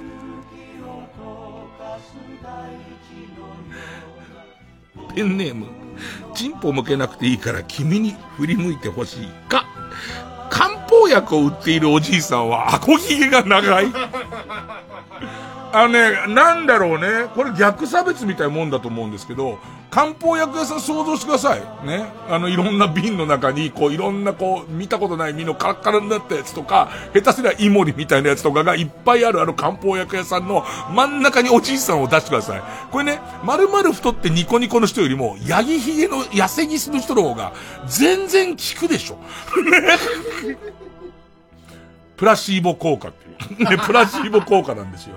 ヤギヒゲの痩せギスのしかめっ面のおじいさんが、えー、何にも書いてない茶封筒に入ってる眼薬をくれた時に、もうおちんちんが2ヶ月立ちっぱですよ。ただ、人丹ですけどね。単なる、まあ、偏見というか、ある意味逆差別ですけどね。えー、ペンネーム、君に送る箸がない。か、加藤サリにファンが一人もいないっていう。うん、だな。えー、ペンネーム形状記憶老人か。楽屋に愛犬を連れてくるタイプの女性タレントは、付き人に財産を横領される。普通の愛犬家の人もいますよ。いますよ。ねそうとは限らないですよ。ペンネーム、キャンディーウォーホール。か、カールが東日本での販売を終了した際に、SNS で、やれ、カール・ロスだの、明日から生きて行けないだの言っていた奴は、今はカールのことなんかすっかり忘れて、木下ゆきなや、えー、東出正宏など、話題のタレントを日替わりで叩くことに夢中。あのー、なんかペヤングがこう販売中止になったりとか、吉野家が行ったみたいなことあるとき、すっごい騒ぐ人いるよね。同じ人なんじゃねえかっていう。全員、全員同じ人なんじゃねえかって思うよね。えー、ペンネーム、大自然守るか。革ジャンにリーゼントのおじさんは、離婚した後娘に会いたいとか泣き言を言う。円満な人もいますからね。これが偏見な証拠にカージャン・リーゼントだってずっと円満な人だっているわけですから、こんな必ずみたいな言い方はダメですよ。えー、直そう、ひどすぎる私の偏見カルタ。ペンネーム、ウルトラマン木田太郎。か、カール・スモーキー石井ファンの部屋は、機能性ゼロの珍奇なインテリアばかりで気が休まらない。いつも僕は例えるんですけど、あの、僕の中ではビレッジヴァンガードで売ってることになってる、なんか、えっ、と、蛍光オレンジみたいな液体の中を大きな泡が上に行ったり下に行ったりしている、している、している。ねえ、えっ、と、蛍光グリーンのやつの中を大きな泡が上にゆっくり行って上に当たったと思ってポヨーンって下にずっとゆっくり。用途はない。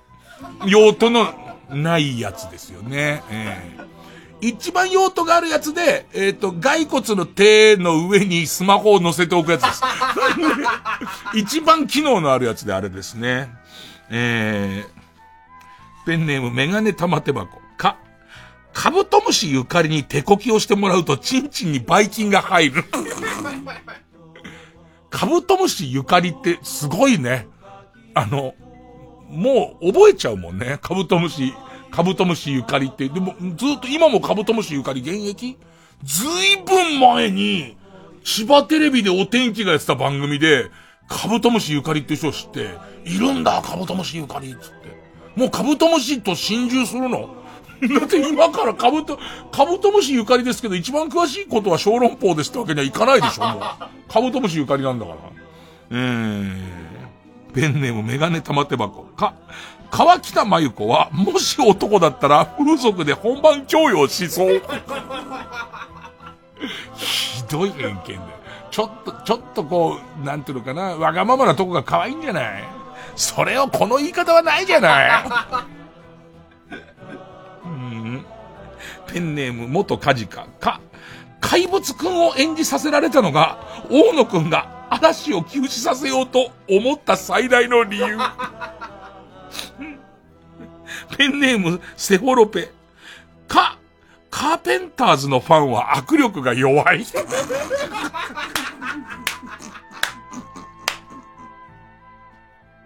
そうですね。カーペンターズのファンは何でしょうね。握力が弱そうですよね。すごい、なんか、うんこが小さそうですよね、すごい。なんか一本ぐそみたいな出なそうですよ。なんか、ポロポロ、ポロポロっていう、ポロポロポロっていうのしか出なそうですよね。えー、ペンネーム、ババーザ度胸三世か。海藻由来ですから、口に入っても大丈夫なんですよ、と。ローションに関するどうでもいい説明を丁寧にしてくれる風俗嬢の将来の夢は雑居ビルで小さな音色サロンを経営すること。ペンネーム曲げ曲げか。鹿児島のヤンキーカップルは、桜島を見ながら、野外タッチバックをする。ドーンつって。ドーンつってじゃねえよ。偏見をやめるコーナーだから、ドーンつってじゃないよ。うーん。ペンネーム、みかんは爪を研げない。カセットテープをファッションで聴いている人は、休日は郊外の古民家カフェ寮、カフェ、古民、古民家カフェで量が異様に少ないカレーを食べていそう。薬膳カレーでしょ？結局薬膳カレーなんですよね。なんか、ね。うまいかどうかって聞かれると、まさに味、薬膳だけに苦笑いな感じの、ねえ、ペンネームメッシュ、メッシュ心にまみず。か、傘をささずに、雨の中を泣きながら歩く女は、被害者のようで、実は何かしらの加害者。最近聞いた、うーん、なんつうのかな。最近聞いた話でね、お天気のゴーちゃん、お天気のゴーくんっているんですけど、ゴーくんは本当にナイスガイなんですよ。本当にナイスガイだからなのかもしれないんですけど、ゴーくんが過去に付き合った女性の話を聞くと、なんでしょうね、ちょっとやばいんです。ゴーくんが優しすぎるからだと思うんですけど、ちょっとやばい人が多いんですけど、えー、っと、少し前に付き合った女性は、あの、ゴーくんが仕事してたりすると、偶然その仕事先に来たりとか街でばったり会うことが多いんです。で、で言って、それは、あの、実はゴーくん、その女性に、えっ、ー、と、iPhone に音楽を入れてっていうのを、彼それ疎いんで、その子に頼んだ時に、要するに iPhone の、あの、えー、iCloud の、えっ、ー、と、パスワードを取られてる取られてて GPS をチェックされてると、いるところを iPhone を探すでされてるらしいんです。で、それを、そこまでは普通の怖い人じゃないですか。それを、えっと、何回か続いて、なんでなんで？って言ったら、実は、GPS を受信してるんですって言われたらしい。喜ぶとでも思ったえ、え、え、え、っていう。えっと、パスワード盗んじゃったって言われたらしいです。お前は可愛いなって言って欲しそうだったって言った。超怖くね？ゴリラ女房と同じぐらい怖くないすげえいい話聞いたと思って。えー、それをゴーくんが、ほんと困っちゃいましたって言った。それぐらいなのそれぐらいの感じなのっていう。だからゴーくんの周りには、そういう大学生時代も、で、すごい嫉妬深い女の人に、と付き合って、電話かけてる後ろのところで自動販売機が、ありがとうございましたって喋ったら、女がいるっつって。あなた今電話のそばに女がいるっつって。そういう可愛いとこあるんですよ、って言ったら。集まっちゃうんだよ、そういうとこ。えー、カルタ、カルタ。ペンネーム、父は公務員か。上地雄介は歌手デビューを黒歴史と思っていない。思ってないよ。思ってないよ、全然。上地雄介くんの歌に元気をもらってる人がいっぱいいるんだから。ペンネーム焼きうどんか。笠井智美は、ライザップのモニターでさえ3日で逃げる。えー、ペンネーム、トタケケ、キ。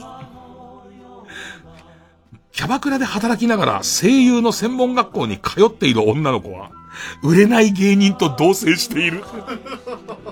俺ら、やっぱりからするといい話だよね。すげえいい話だよね、なんか。こういうことを、その売れない芸人が同棲して、お互い夢を語る感じ、すげえいい話だけどね。えー、ペンネームソフィーと双子の姉妹、き、吉祥に、吉祥寺に住んでるって言い張る奴は、絶対に他の駅を最寄り駅にした方が近いはず。ああ、それもわかんな。なんか吉祥寺、吉祥寺って言いたいがために歩いてる感じ、結構歩いてる感じの。えー、玉つぶし。き、急に増えた、キキキリンさんが好きですという女子は、大抵キキキリンさんのフルネームを漢字では書けない。ああ、ちょっとわかる気がするね。いろいろ、キキキリンって書こうとしてこう、いろんな字入っちゃうんだろうな。奇抜の木とか。ね、奇抜の木とか入っちゃいそうだもんね。森って書いちゃったりね。森は、森はないだろうっていう。真しか読まねえし、みたいな。えー、ペンネーム豆腐小僧、く。熊切あさみは、もう歌舞伎に興味がない。ただ、一時期すげえ演目とか知ってそうだよね。そういう時に。なんか一時的にそこ頑張りそうじゃん。ヤクルトのありとあらゆる選手のプロフィール覚えてたりとか、もうヒグマジュリアスなんかすげえ知ってると思うもんね。弟もんでるでしょ弟もんでるでしょっていう、そういう感じの、ペンネームだるまさんを起こして、く、熊を素手で殺せる女は、たくさんの悲しみを背負ってる。あたいだって好きで強くなったわけじゃないよって。焚き火が燃えているね。俺は命を助けてもらってるけどね。焚き火の燃えてる洞窟でね。強えなーなんつって。ねえ、いやー姉さん強えなーなんて。あたいだって好きで強くなったわけじゃねえや、つって。うーん。えー、ペンネーム形状記憶老人。け、結婚した途端、数少ない男性ファンをバッサリ切り捨て、主婦の代弁者ポジションに乗り換えようとするグラビアアイドルは、配偶者を、旦那さんと呼ぶし、ベロが汚いだって。これは、書いてるうちに釣り合いが取れなくなったんだろうね。最初の配偶者を旦那さんと呼ぶまでで、もうちょっと怪我したい感じっていうか、もうちょっとお灸を据えたい感じになったんだろうね。だ結果、少し足したやつが、ベロが汚い。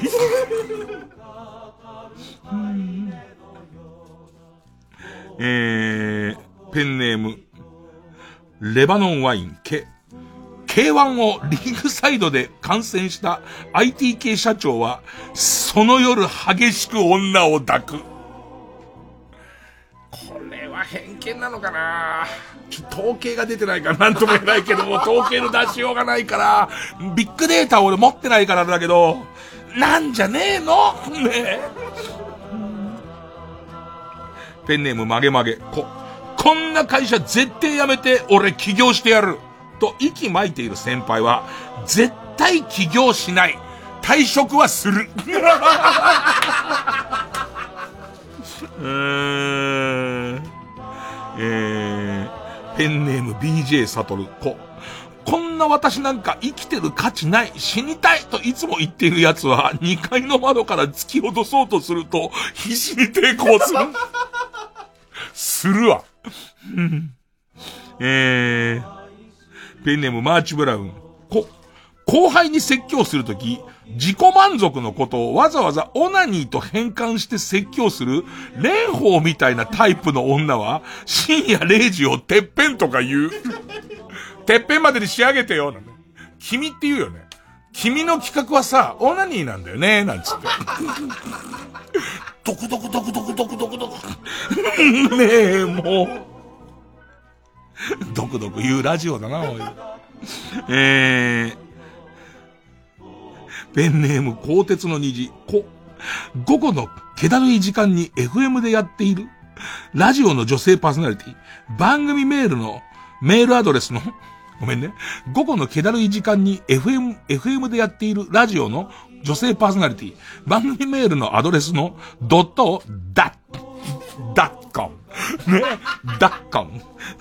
え、だって発音する人は、下着は派手だけど見せる機会はない。だって。ダッコンがね？ラスト。豚カバン、コ。コンビニで売られている DMM のプリペイドカードは、ファンザのソフト購入にだけ使われている。あれさ、さあ、あれに、タバコに年齢確認あんのにさ、あれにはねえなっていう。結局エロになってるだろう。絶対俺が中学生だったらお年玉であれ買うもん。買って。だってあれ買う言葉ではセーフ、今はセーフだけど、絶対そうする。まあもちろん、いつもはサンプルで抜いてるだろうけど、お正月ぐらいはつって。夢はもうあれを買うことだってなるもんね。いやー、まあまあ、総じて言える頃だけど、まあもう本当にみんな偏見が多いよね。言われもないことばかりだよね。そんなことで立派な大人になれないよ、そりゃ。本当に。あの、曲を上げてのイベントになんかポリシーを貫いたか知らねえけど出ない感じとか、そういう風になってくんだよ、お前。絶対に。ってことは仲間だから。えー、いきます。じゃあ続いてこちら。こじまってる、ちょいコア物件カルタ。Come on to my house, my house. I'm gonna give you candy. まあまあ、不動産物件で、なんでこんな安いんですか？つって説明を受けると、うーん、ちょっとやだなっていうね。ペンネームパラサイトデブ。あ、アリが大量に出るが、アリ食いも出る。アリだけ出ちゃうと、もうちょっと、大島テル的っていうか、もうこの程度じゃ、ね、すげえ怖えけど、アリ食いも出るから、そばから。じゃあもう行ってこいじゃんっていう。行ってこいじゃねえ。ペンネーム、ハトコは授乳中。あ、iPhone、iPhone を開くたびに、ヒロ君、お願い帰ってきて、という名前の Wi-Fi を拾う。隣だろうな、安部神の隣の、隣の Wi-Fi なんだろうけど、何を、よりによってそんな名前つけてんだろうな。元々の、元々の Wi-Fi 機器の名前をまんまつけてるやつも、それは不用心だけどさ、ヒロ君お願い帰ってきてっていう名前の、すっげえ早いの。すげえ高速回、回線なのもう。ペンネーム金玉転がし。あ、挨拶をしないですれ違うと、すれ違いざまに数字を言ってくるおじさんがいる。その数字は徐々に減っていく。それこそ電話かかってきちゃったりとかさ、メール読みながらさ、黙ってこうすれ違いそうになると必ず、43。一つ減ってるっていう。ゼロになったらどうすんだろうっていう。えー、ペンネーム目指し。あ、もうぶっ飛んでんな。自分が、まあ、安いからっていう理由でアパート住んだとするじゃん。そこでの出来事だよ。あ、網戸閉めたぐらいで私のゼリーが受け取れないとでも思ったのかね？と言いながら、手作りのゼリーを網戸にチュルチュル押し付けて、部屋の中をゼリーまみれにしていくおばさんがいる。ところてん的な。作ったかなつって。ふるふるふるふるつって。ね。聞こえないふりしてたら、網戸にギューって入れて、ビジルビジルビジル、ビジルジュルジュルってそこの中に入って侵入してくるから。で、その後おばさんも網戸にギューって顔つけてくるから、下手したらビジルジュルジュルビジルってなるんじゃねえかと思って。えー、うん。ペンネーム、釧路ダンディ。あ、朝から晩まで、他のすべての部屋で、ビリーズブートキャンプの音声が聞こえてくる。ワンモアセッつって。うん、ペンネームそろそろ旧姓中山。あ、あとワンアウトで甲子園。あとワンアウトで甲子園というところで平凡なライトフライを落球してしまった元高校球児の悪夢にうなされる声が毎晩3時頃に聞こえる。えー、ペンネームマーチブラウン。あ、明け方、隣の部屋から、ケルベロスを召喚する呪文が消えてくる。ペット禁止物件なのにもかかわらず。ペンネームババーザ度胸三世。あ、明け方になると、前のゴミ捨て場へ集まってくるカラスをスコープ付きのエアガンで狙っているおばあちゃんが住んでいる。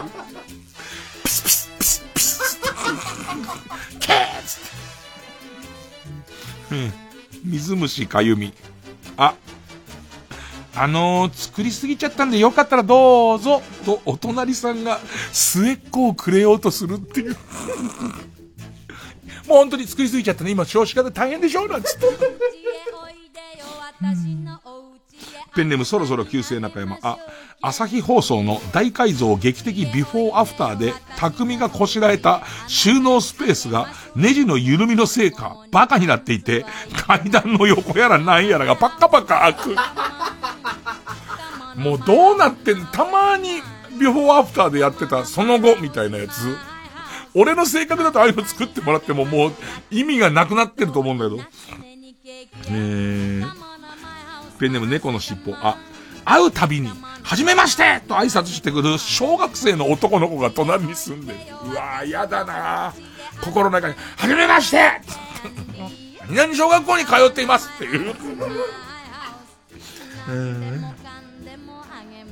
ペンネーム未知の駅。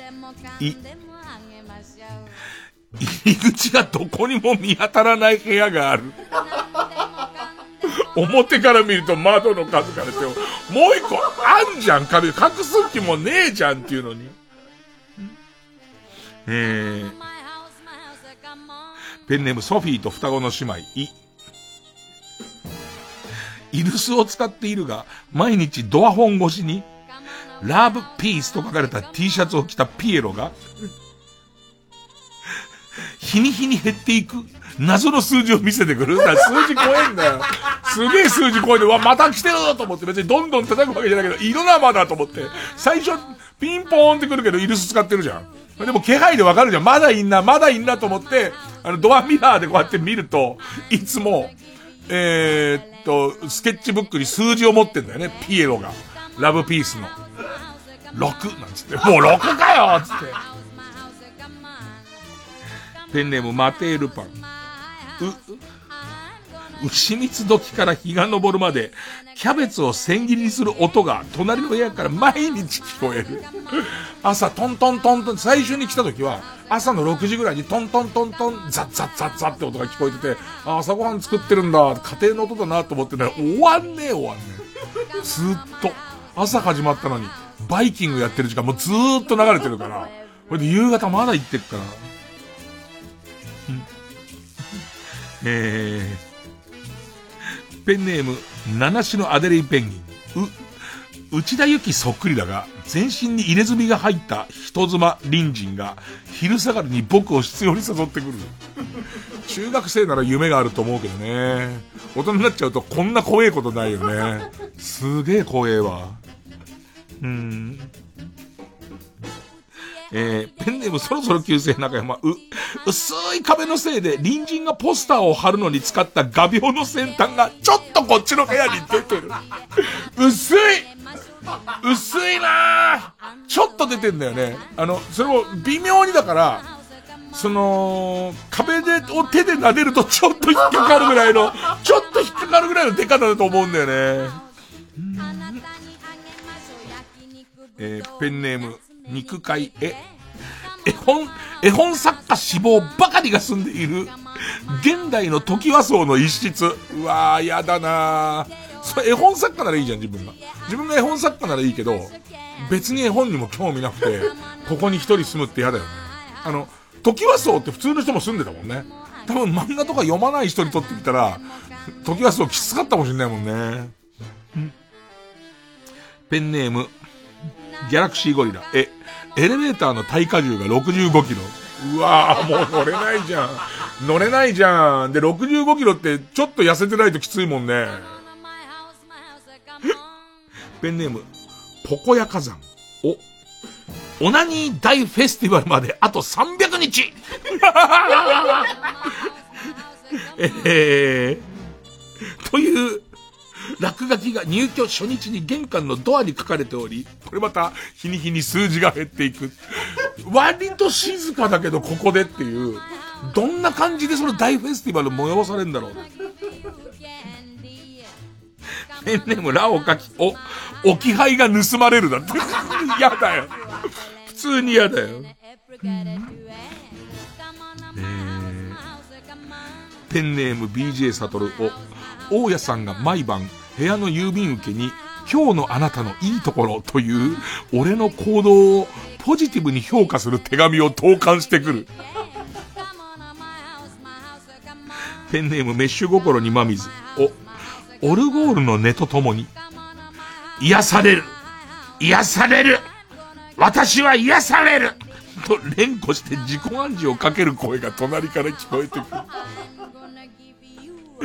いや、なんかこれでわかることだけど、物件の良し悪しって誰が住んでるかだよね。ほぼ、こんなね、ほぼ誰が住んでるかで決まんね。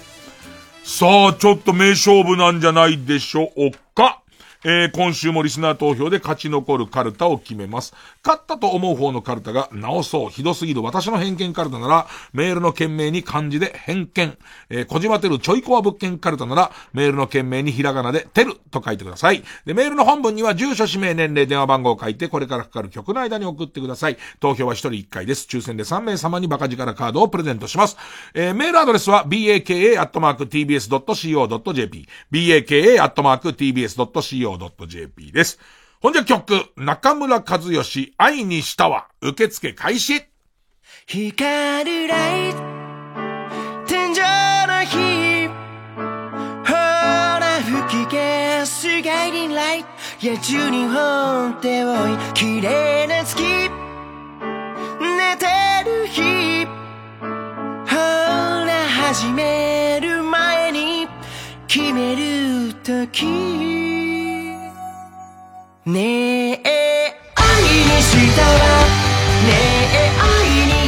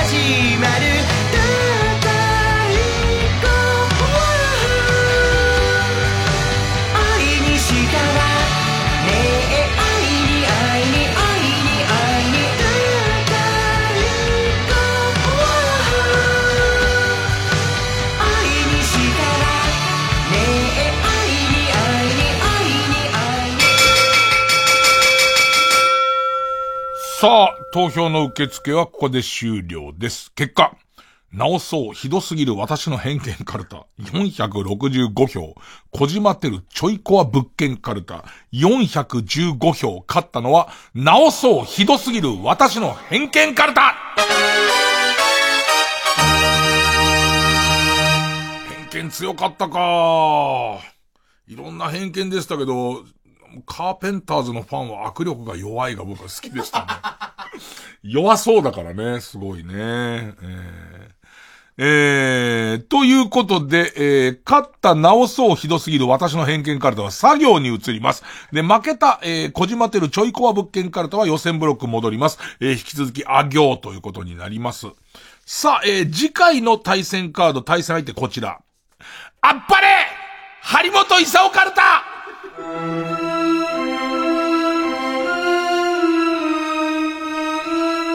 カルタも数が増えてますから、一度負けると一月は飽きますよね。5週ぶりですか。もうワーまで来てるんで上がってほしいんですが、えー、まあ、張本勲さんにいろんなものに対して喝を入れてもらおうということで、えー、ラジオネームイエロー軍曹例題ですは、Y 字バランスが得意なんですと言ってバラエティ番組で披露してるグラビアアイドルはね、そんな奴らは、鈴木奈々みたいな連中に美味しいところを持ってかれて、オンエアを見ても全く出てない編集をされとるに決まっとるんですよ。詳しいね。そういうのも、な、もう、かわいそうなやつあるよね。フラフープ持ってんだけどね。やってるシーンはないんだよね。それはもう鈴木奈々が大暴れした後だから、そんな些細なことがオンエアされるわけはないんですよね。ああ、なんかジャグリングしたんだろうなっていう。髪の毛もすげえ乱れてんの。髪の毛も乱れてて、フラフープとあの変な天下みてえな、あのー、ジャグリングで投げるやつ持ってんのに、ノーオンエアなの。ね、ハリさん詳しいな、やっぱな。えー、ペンネームトタケケは、和行だからってね、ワニワニパニックから始めるやつが多すぎなんですよ。最近、えー、普段の走り込みが足りてないからボキャブラリーが貧困なんですよ。かつだ、ああ、このハリさんのせいでもワニワニパニックを防がれてしまいましたからね。ということで次回は、直そうひどすぎる私の偏見カルタ作業バーサス、あっぱれ張本勲カルタ和行の対決です。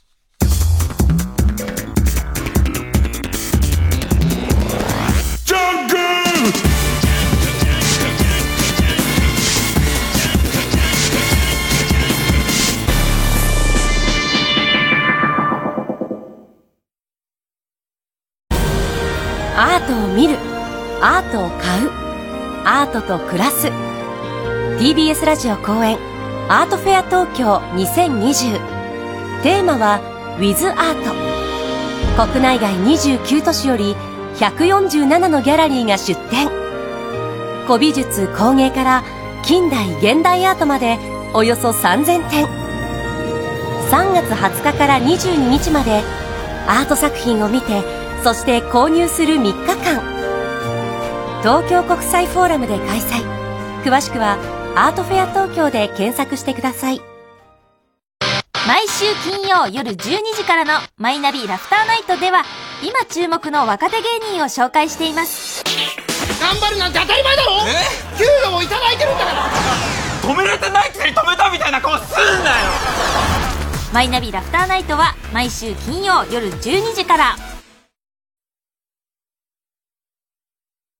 月曜ジャンク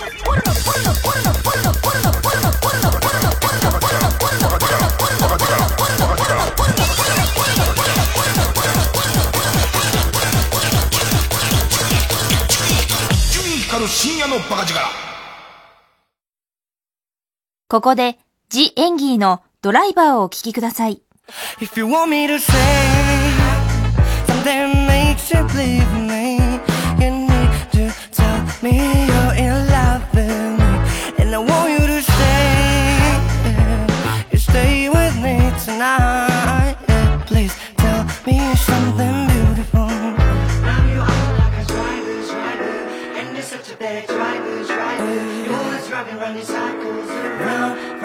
now show me your face. Now you act like a driver's driver.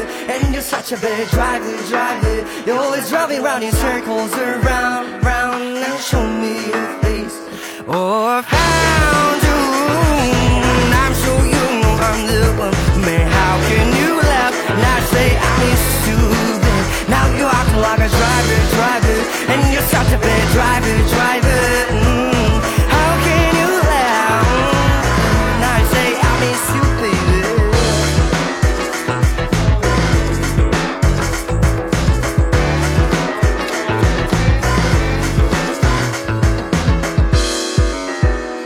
Feels like I'm somebody else to you Talk out this acting and you cool Listen, play don't fool me honest is a new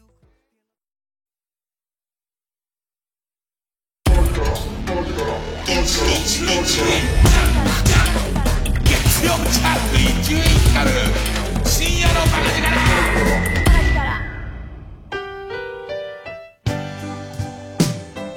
力いや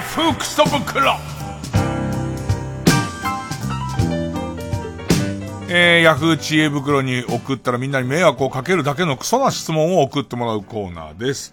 えー、みんなで質問に答えていきましょう。えー、今週はこちら。ラジオネーム、シグさん。マクドナルドの CM で、キムタクがシンカーに近い握りでハンバーガーを持っています。どれだけ曲がるのか、試しにハンバーガーを投げてみたところ、曲がるどころか、バッターの手前で2、3個に分裂しました。すごくないですか？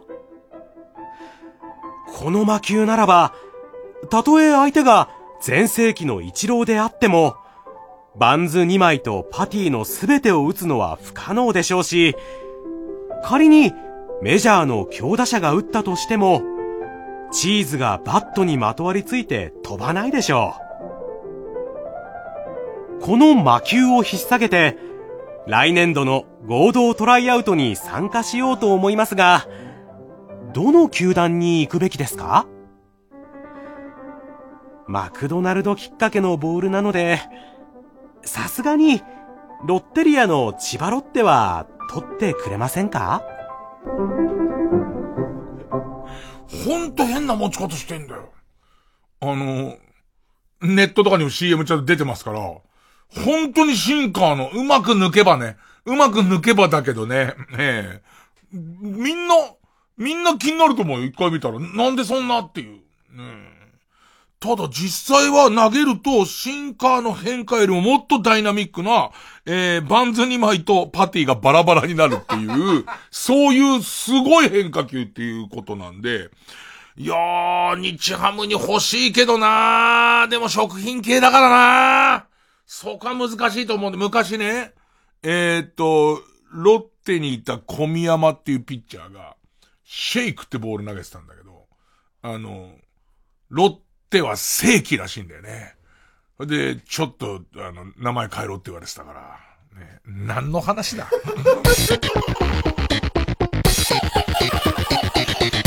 月曜ジャンク、伊集院光る深夜のバカ力。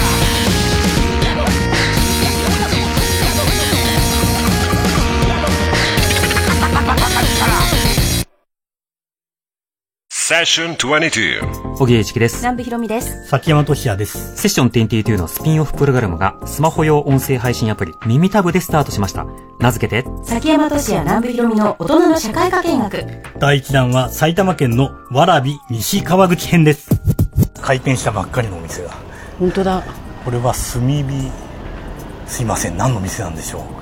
どうも開店したばっかりで、しかもカエルって文字が見えるんですけど、あれカエルですよね。虫辺に土二つですよね、これはまだ謎です。だって祝メ開店って書いてますよ。メニュー見ましょうあ本当にカエルかも。カエルの写絵が描いてある崎山さん。本当だ。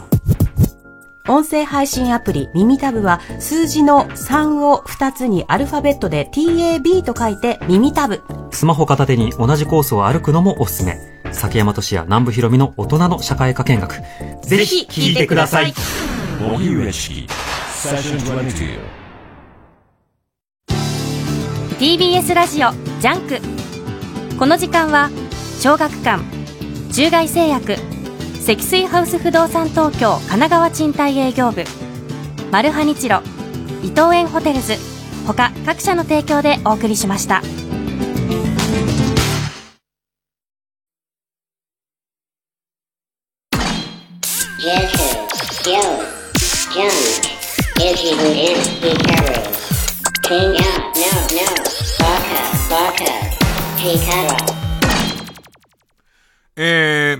ラジオネーム、加藤純一大好きエモンさん。えー、僕は沖縄出身なので、ゴリラ女房の話は聞いたことがあります。が、ラストが若干違っていて、八つ咲きではなく、えー、貼り付けにされ石をぶ、ぶつけられて殺されるというラスト。ああ、そっか、それと大勢ゴリラがいるからね。そうすると大勢ゴリラがいることが少し効いてくるのかな。えー、子供ながらに震え上がって一週間近く飯が喉を通らなかった記憶が あります。うん。貼り付けも超怖えな。それまで、な、な、なんなんだよ、それってことだもんね。それまでは、ボスの、ボスのメスゴリラの子供だっていうことで、その、割と中心にいるわけだよね、その、ゴリラ人間も。それをもうお前出ていくんだなってこと？え、なんか俺の感覚ではさ、ああいう昔話って、何かしらの教訓があるんじゃない？ので、その、なんか子供に、だからなっていう、一度抱いた女は責任持って最後まで面倒を見ろっていうこと？なんじゃそれ、ブスでもってこと？ね、もう謎だらけだわなあー、いろいろ話聞いてみるもんだね。おし俺寝る。お前ら今からエキスポ行け歩いて。歩いて行け。行けほら。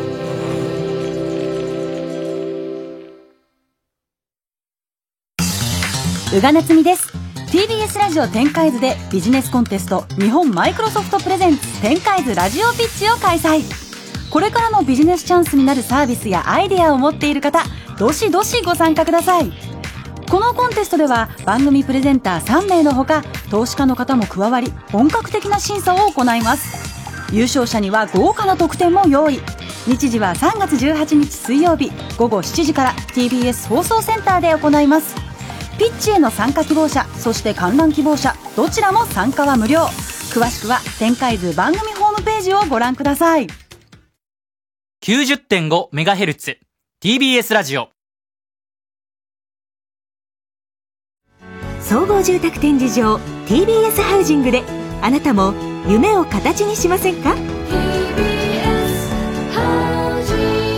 ？3時です